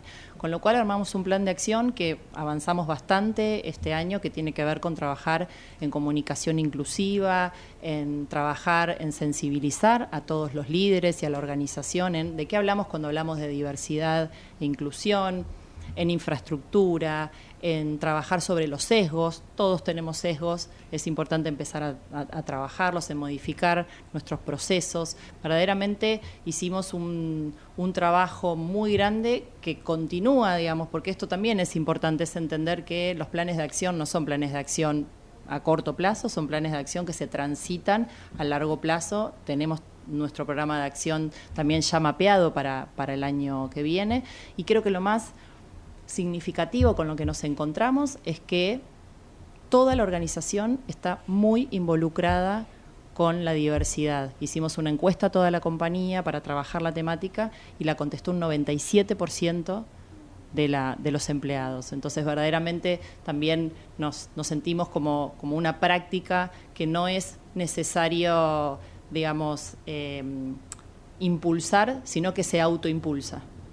Sí, se moviliza sola. ¿Y el promedio de edad de los empleados de compañía Mega? Mira, el promedio de edad es de 45 años en la compañía. Tomando. están justo, están justo en, el límite, digamos, de lo que es jóvenes hacia lo que es comunidad adulta. Pero qué bueno que puedan eh, autoimpulsarlo, que no lo impulse por un solo, digamos, direccionamiento desde la dirección de la compañía, pero entendiendo esto ¿Desde dónde se toma la base de los Objetivos de Desarrollo Sostenible, de la Agenda 2030? ¿Dónde está la base para desarrollar este impulso, digamos, de cambio de cultura y diversidad dentro de la compañía, inclusión también, ¿no? Claramente los ODS es, es uno de los digamos, de las bases que tomamos. Por otro lado, también impulsar, verdaderamente impulsar un cambio a nivel industria, que también es una industria, como dijimos, que, está comenzando a, reversionar su mirada sobre, sobre los trabajos, sobre la diversidad y la inclusión. También lo tomamos en la conciencia de que todo lo que nosotros hacemos en la compañía y que las organizaciones en general también somos grandes movilizadores de cambio a nivel social, porque todo lo que nuestros colaboradores eh, ven, trabajan, perciben y aprenden en la organización en materia de diversidad, eso después va a los hogares, va a los niños, va a los padres, va, somos amplificadores también de mensaje para hacer ese pequeño granito de arena que en la sociedad también necesitamos cambiar. Qué buen punto traes para el final, ¿no, Childa? Porque el tema es, puertas adentro, pareciera que es más fácil, ¿no? Porque la verdad que, ¿cuántos colaboradores son? 200. 200 colaboradores hay que impulsar, hay que motorizar. Pero bueno, puertas adentro, uno entiende que los puede juntar, estos espacios comunes, la cultura, el ADN Mega, los moviliza.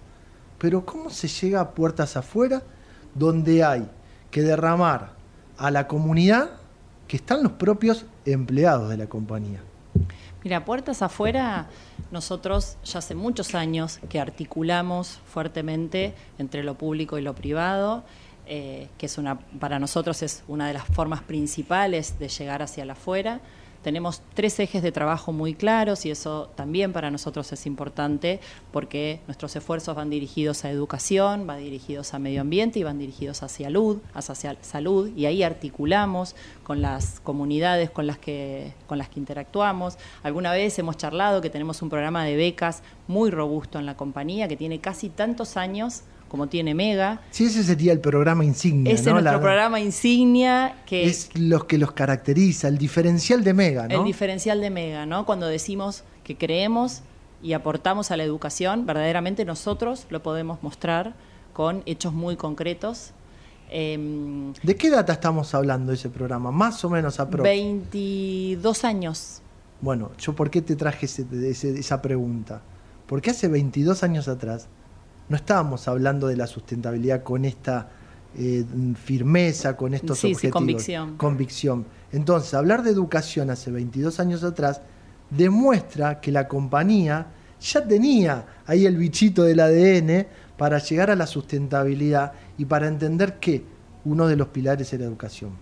Y que además en esta industria falta mucha mano de, de obra también calificada, ¿no? Definitivamente, y nosotros articulamos bastante con las universidades, nos, digamos, tenemos convenios con las universidades, vienen a hacer las prácticas supervisadas para poder recibirse también a la, a la, compañía, facilitamos los espacios, tenemos visitas abiertas también para estudiantes, para asociaciones, organismos que vengan a conocer nuestras plantas. Entonces, cuando digo, bueno, articulamos tiene que ver con esto, ¿no? Con, con abrir nuestros espacios y ser un actor que también se acerque a la comunidad a facilitar digamos, la inserción de las personas en el mundo laboral. ¿Qué trabajo tienen que hacer, no? Porque Neuquén, Bahía, Bahía, Buenos Aires. ¿Cómo se hace para cubrir con el recurso humano, no? El recurso humano, el trabajo de poder estar presente en todos esos puntos, ¿no? Sí. Bueno, primero tenemos un equipo súper amplio eh, súper amplio en, capacidades principalmente, eh, estructurado, que nos permite llegar a los distintos lugares eh, de la organización. Después, nuestro jefe de relaciones institucionales, Fabián Varela, se mueve por, toda la, por, todos los distritos articulando, facilitando y, y después también eh, en las plantas también tenemos ya mucho músculo de acercarnos a la comunidad, de ser parte, de levantar inquietudes. Entonces, un poco retomando esto que yo te decía de diversidad, la sustentabilidad también es ADN de la organización. Entonces, verdaderamente, más allá de que hay personas que tenemos roles específicos con determinados temas, también es un tema que se autoimpulsa desde la gente y desde los colaboradores hacia el resto de la organización. Tengo 30 segundos, pero vamos, quiero hablar cortito de esto. Cómo ese músculo de Mega se complementa a los músculos de otras empresas en la industria energética. ¿Eso a través de IAPG? A través del IAPG es, eh, digamos, uno de los canales principales, pero hoy también a través de las redes de colegas. La verdad es que digamos, hoy está más abierto eso, eso ¿no? fue creciendo un montón. Antes no se compartían esos conocimientos. Antes no se compartía y ahora la verdad que se entiende que todo es colaborativo y que en definitiva cuanto más compartimos, más crecemos todos, como profesionales, como industria y como personas. Eso es la clave, Gilda. La verdad que empezar a cooperar, a colaborar y a compartir conocimientos al final no se enriquece. ¿Te acordás que antes se decía, no, mi conocimiento no lo comparto? Y me parece que era uno de los grandes errores que no nos permitían ver que el futuro lo construimos entre todos, ¿no? Definitivamente. Gilda, muchísimas gracias y espero verte pronto. Ojalá, gracias. Era Gilda Yese, gerente de recursos humanos y relaciones institucionales de la compañía Mega, que nos vino a hablar de la industria, liderazgo, diversidad y comunidad o ciudadanía.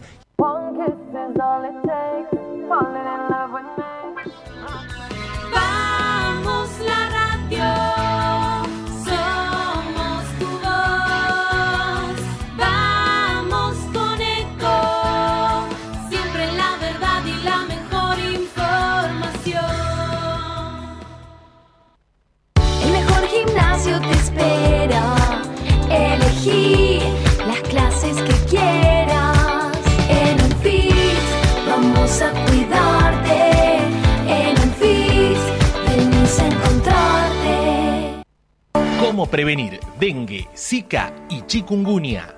Sin criaderos no hay dengue. Limpia tu patio de objetos que acumulen agua. Elimina agua estancada de recipientes. Reemplaza con tierra o arena el agua de tus flores. Tapa los tanques de agua y cisternas. Tira y perfora llantas para que no acumulen agua. Limpia floreros y bebederos. Recordá, sin criaderos no hay dengue. Intendencia Menéndez. Informate en ecomedios.com. Seguinos en Facebook, Ecomedios Live. Seguí escuchando Futuro Sustentable con la conducción de Pablo Gago en AM 1220 Ecomedios.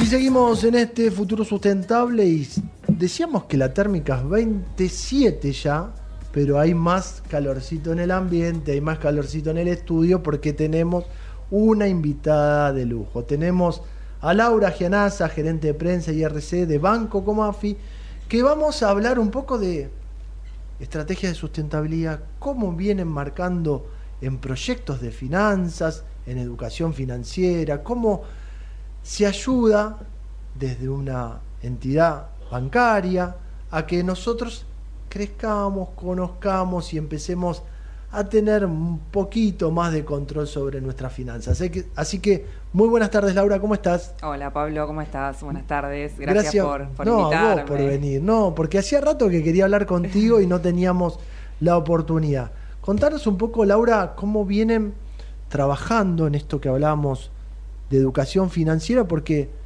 a nivel sustentabilidad esto ha crecido y mucho, ¿no? Sí, tal cual como vos decís, cada vez es más necesario eh, brindar información sobre todo lo que tiene que ver con conocimientos de finanzas básicas. Y nosotros desde el banco veníamos desarrollando un programa desde el año 2017, que es un programa que está destinado principalmente a jóvenes, porque entendemos que los chicos cuando están ahí terminando la escuela secundaria y están próximos a insertarse en el mercado de trabajo, necesitan conocer aspectos básicos de no solo cómo funciona un banco, sino también qué hacer con su dinero, por qué es importante ahorrar, por qué es importante llevar un presupuesto. Y con este programa, que es el programa Finanzas Prácticas, lo que hacemos justamente es brindar capacitación gratuita en establecimientos educativos. Y este año lo que fue, digamos, diferente a años anteriores es que nos convocaron de la Municipalidad de Luján de Cuyo, en Mendoza, para firmar un convenio y ser la entidad que capacite a los colegios, a los establecimientos educativos de esa localidad. ¿De qué edades, Lau? Son chicos de 16, 17 años. eh, hemos hecho algunas excepciones con chicos más grandes, pero la realidad es que los queremos agarrar cuando ya están justo con ese primer ingreso para que puedan llevar una finanza ordenada y una vida financiera, digamos, sustentable, ¿no? ¿Y a cuántos chicos han impactado en este programa de educación financiera? Y ahí también te quería hacer otra pregunta. ¿Cómo ven ustedes que la gente está interiorizada en estos temas? Mira, eh, hasta desde el inicio del programa ya llevamos alcanzados más o menos unos 9.000 chicos. Como te decía, son eh, chicos de escuelas de educación privada y de educación estatal, de Buenos Aires, del Gran Buenos Aires, del interior del país. Y lo que nos despertó el eh, desarrollar esta iniciativa fue justamente ver que en Argentina mm, todavía queda mucha parte de la población que no está bancarizada o que está subbancarizada, o sea que tal vez tiene una tarjeta de débito, o sea, una caja de ahorro, pero no la utiliza y se sigue manejando en efectivo, básicamente. La realidad es que hoy con la llegada de las billeteras digitales hay un gran avance, o sea, ya hoy con un celular uno cual- cualquier persona puede acceder, eh, digamos, a lo que es un servicio financiero básico, pero nos parece que es fundamental acompañar esto con una capacitación, o sea, expli- explicar justamente cuáles son las herramientas que están disponibles y qué hacer en caso de poder tener un pequeño ahorro, que nos pasa mucho con los jóvenes que participan del programa, que se imaginan cuando uno les habla de plazo fijo o de fondos comunes de inversión, que tienen que tener un gran capital y a veces hacer un plazo fijo se hace con muy poco dinero y esa parte, esa parte no la conocen. Entonces, explicarles eso... Ahí sí es bajo el conocimiento de estas herramientas. Exactamente, o sea, usan la tarjeta solamente para, o el celular para hacer un pago, pero no saben que si tienen plata en su cuenta pueden generar un plazo fijo, por ejemplo. Podemos decir entonces que después de la pandemia creció la utilización de la- los monederos. Las billeteras digitales, sí. Billeteras digitales, electrónicas, y empezó a generarse un conocimiento, de, digamos, desde, desde el uso del celular, porque todo fluye casi por ahí. Pero el tema es que no se conocen las otras herramientas financieras. Tal, tal cual como vos decís, yo creo que la pandemia y el aislamiento lo que hizo fue obligarnos a tener que usar estas herramientas. O sea, vos pensás que la gente antes, eh, sobre todo los jubilados y, y las personas que cobraban algún tipo de asignación, iban a la sucursal a retirar todo el efectivo.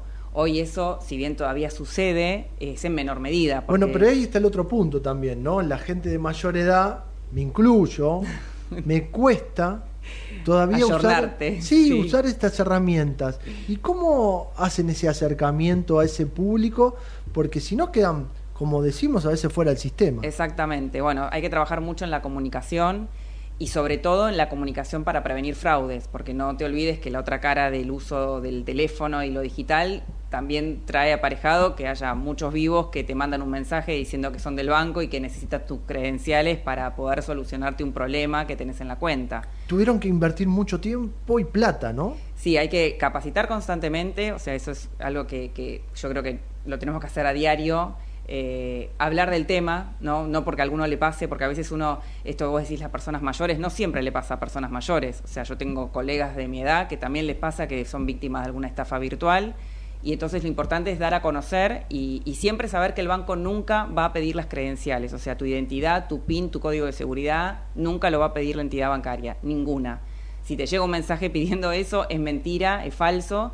Acércate a una sucursal si tenés dudas, o sea, ahí el contacto presencial siempre es lo más eh, viable en estos casos, ¿no? Porque uno dice, bueno, ves una persona y no te sentís que te están No, engañando. que, a ver, parece una tontería, pero es verdad como vos lo planteás, ¿no? Es, primero que ninguna entidad te va a pedir que reveles algún dato tuyo directamente. Exacto. Pero después, como vos lo planteás también, hay que acercarse a la sucursal. Y yo te digo que hace unos días me pasó que me llegaba un mail, parecía una citación, y cuando uno mira, el, el letrado ese no existía. Y además hay que ver el origen también, porque en el caso del mail es mucho más fácil.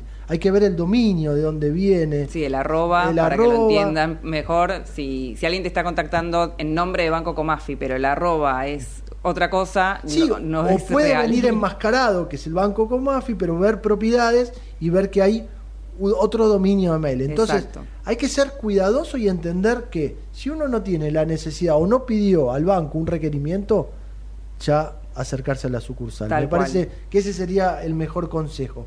Y entonces, vos me decías, se capacitó mucha gente. Se capacitó a la gente de mediana y mayor edad, por decirlo de alguna manera, porque vino para quedarse todo esta- estas herramientas. Sí. Hoy digitalmente se resuelve todo. Exactamente. Incluso nosotros tenemos el servicio, esto que decíamos de, de cuando te querés contactar con el banco, de, de hablar a través del asistente virtual, que es un, un chatbot que tenés por WhatsApp para evacuar las dudas más, eh, más sencillas, te diría, como blanquear tu PIN y demás. Porque entendemos que hoy la gente, y sobre todo la gente más joven, ya no quiere acercarse a una sucursal, esperar, quiere resolver todo con el teléfono, esté donde esté y en cualquier horario. ¿Y cuántas de las operaciones del banco, o qué, qué porcentaje de las operaciones del banco se resuelven solamente en sucursal? Muy poquitas ya. Son ¿no? muy pocas. Eh, hoy ya podés hacer, bueno, obviamente si uno tiene que hacer algún depósito físico va a tener que acercarse a la sucursal, pero la opción de hacerlo a través de un cajero automático, no necesariamente estar haciéndolo en el horario de atención, ¿no? que vos pensás que el banco tiene un horario acotado. Entonces, dar esa posibilidad, sobre todo, vuelvo a insistir, al público más joven que quiere esa flexibilidad, poder acercarse al banco cuando quiera o poder, poder operar y resolver todo desde un celular, es lo que va a hacer la diferencia con, entre las entidades, la que ofrece ese servicio y la que no lo ofrece todavía. Y entonces ahí entramos en el inicio de la charla, ¿no? Era hoy es fundamental para entender la capacidad que tiene el banco de herramientas y soluciones para manejar tus inversiones y tu dinero. Exactamente. Lo dije bien, Sí. inversiones y dinero. Exacto. Porque a veces no es todo la plata que manejamos en el día, sino cómo puedo hacer rendir mi dinero o invertir en distintas opciones. Pero eso me lo vas a contar después de la pausa. Así que quédate con nosotros. Dale. Vamos a ir a una pequeña pausa, nos ordenamos y continuamos con este futuro sustentable. Ahí, cuando te subís al auto, mientras remodelas tu casa o cuando abrís tu negocio todos los días, te acompañamos en cada momento de tu vida para que puedas desarrollar tus proyectos con la tranquilidad y el respaldo de siempre. Llama al 0810-222-2444. Consulta con tu productora o productor asesor de seguros. Ingresa en provinciaseguros.com.ar o seguinos en nuestras redes sociales. Provincia Seguros, una empresa del Grupo Provincia. Número de inscripción 499, Superintendencia de Seguros de la Nación 0800 666 Pequeños grandes Sacar la basura de 19 a 21 horas y dejarla en bolsas cerradas dentro del contenedor negro o gris son pequeños hábitos que podemos sumar para empezar a generar grandes cambios. Juntos podemos construir un futuro mejor. Conoce más en buenosaires.gov.ar barra Ciudad Verde. Brazos abiertos. Buenos Aires Ciudad. Todos los días tomamos miles de decisiones. Las más importantes son las que tomamos cuando pensamos en los demás. En Bayer, innovamos para que cada día podamos tomar más y mejores decisiones para cuidar nuestra salud y cosechar un futuro más sustentable. Y eso es bueno. Bayer, cuidemos lo bueno. ¿Estás por viajar? No importa dónde vayas. Disfruta desde que llegas al aeropuerto. Aeropuertos Argentina 2000 te espera con distintas opciones para darte un gustito. Wi-Fi libre y gratuito, opciones de estacionamiento y mucho más. Aeropuertos Argentina 2000. Con Renault Sandero, cada día en la ciudad es más fácil. Su amplio espacio interior y baúl de 320 litros hacen que cada una de tus aventuras tengan más estilo. A este programa lo auspicia Banco Comafi. Si te va bien, nos va bien. ¿Sabías que todos los accidentes por inhalación de monóxido de carbono son evitables? Chequea que la llama de tus artefactos sea siempre azul. No olvides ventilar los ambientes de tu hogar todos los días, verificando que las rejillas cuenten con salida al exterior y las ventilaciones no estén tapadas ni sucias. Y controla las instalaciones internas con un gasista matriculado. Con estos consejos, proteges a tu familia. Metrogas, damos calor. Referencia en la gestión optimizada del agua, de la energía y los residuos. Veolia está comprometida en la lucha contra el cambio climático. Veolia innova para desarrollar el acceso a los recursos, preservarlos y renovarlos, en el agua, la energía y los materiales provenientes de los residuos, recuperando y valorizando aquellos que han perdido vida útil. Veolia desarrolla soluciones a medida para las ciudades y las industrias y contribuye a producir nuevos recursos. En la ciudad de Buenos Aires, Veolia gestiona el servicio público de higiene urbana en la Comuna 1 a través de AESA Buenos Aires. Futuro Sustentable Web. Toda la información online en www.futurosustentable.com.ar.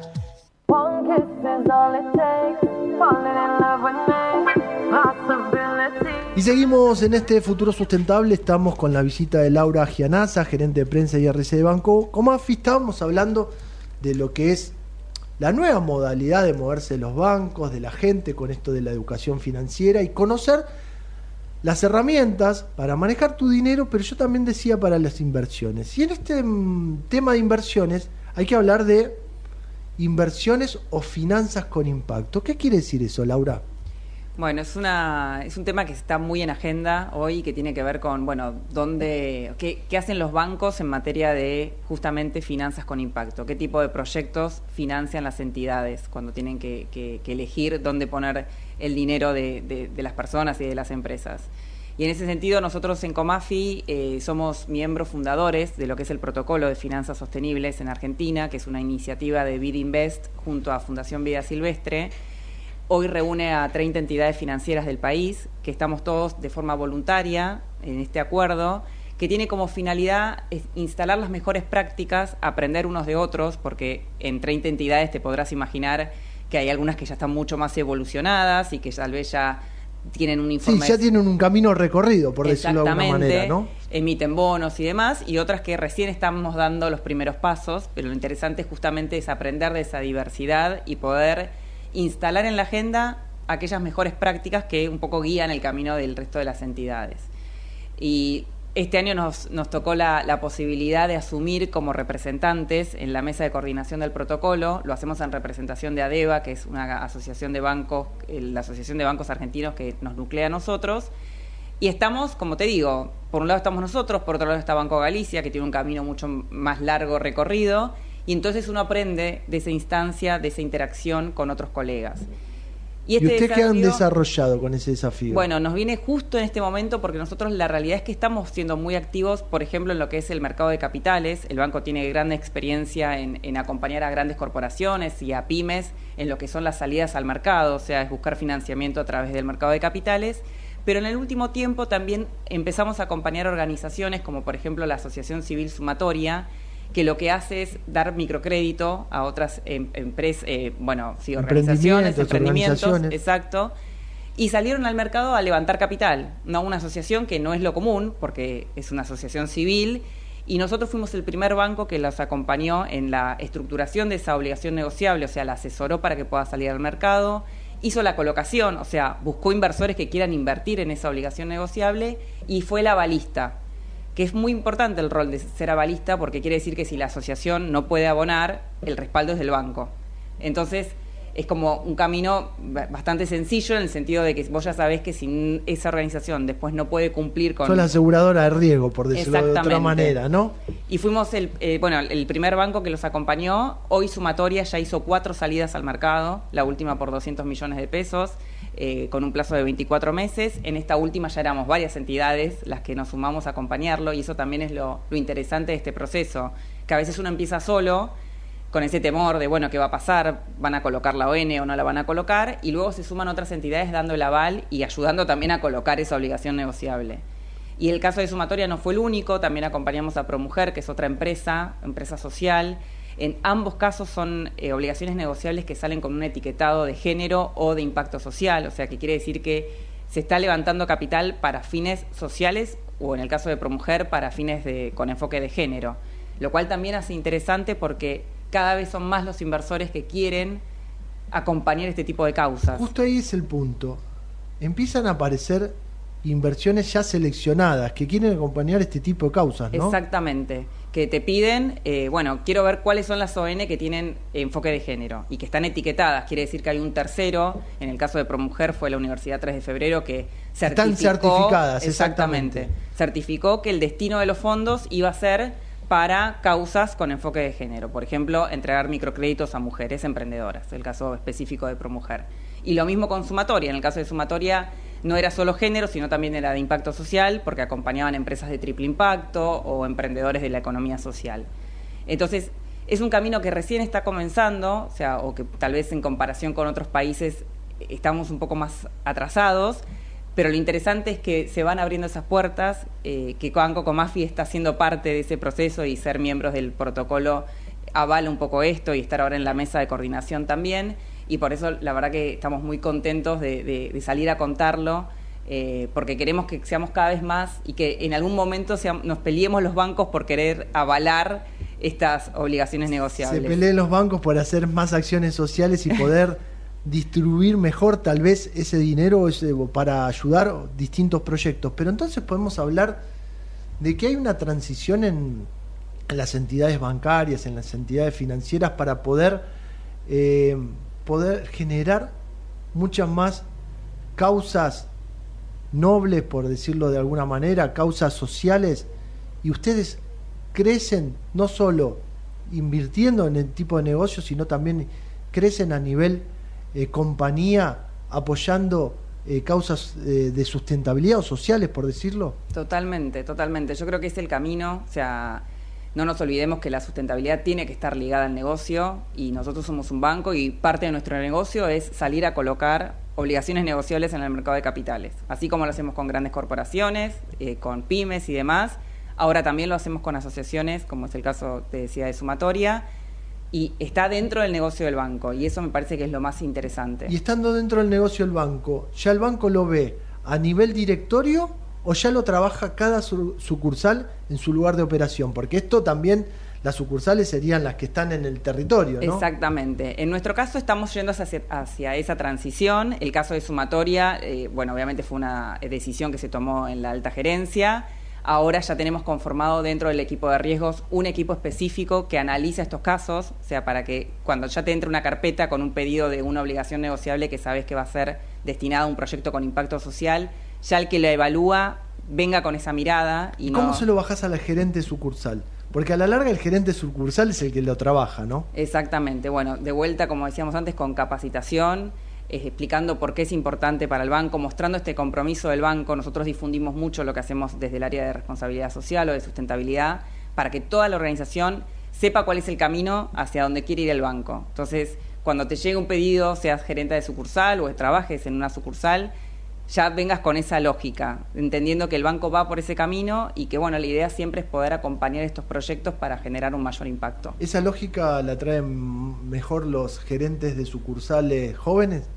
Yo creo que sí, pero bueno, por ahí es un sesgo, no quiero decir no, nada. No, no, no, yo no llevo sesgo, sino que es una tendencia, los jóvenes están más habituados a este tipo de prácticas, entonces es como que es mucho más fácil poder incorporarlos en el día a día. ¿Cuántas sucursales tiene Comafi hoy? 76 sucursales. Es decir, que en todo el país 76 sucursales. Sucursales que pueden llevar... Ofrecer este la posibilidad a, empresas, a pymes, de financiarse en el mercado de capitales y bueno, si son proyectos con impacto social, mucho mejor. Para cerrar, ¿qué otros proyectos andan dando vuelta en la órbita de hoy de Banco Comafi? Bueno, seguimos trabajando, bueno, como te decía, todo lo que tiene que ver en materia de educación, ese es nuestro fuerte. La verdad que proyectamos el año que viene poder seguir visitando más provincias con el programa de educación financiera eh, estamos trabajando temas de diversidad interiormente por ahora. La idea es empezar a, desarrollar más ese eje, no solo lo que tiene que ver con enfoque de género, sino también el acompañamiento de personas con discapacidad. Y bueno, esos son un poco los, caminos que vamos a seguir profundizando. Gracias Laura por la visita. ¿eh? por favor, a vos. Y era Laura Gianaza, gerente de prensa y RC de Banco Comafi, que nos traía todo lo que está trabajando en materia de sustentabilidad del banco y esto de educación financiera.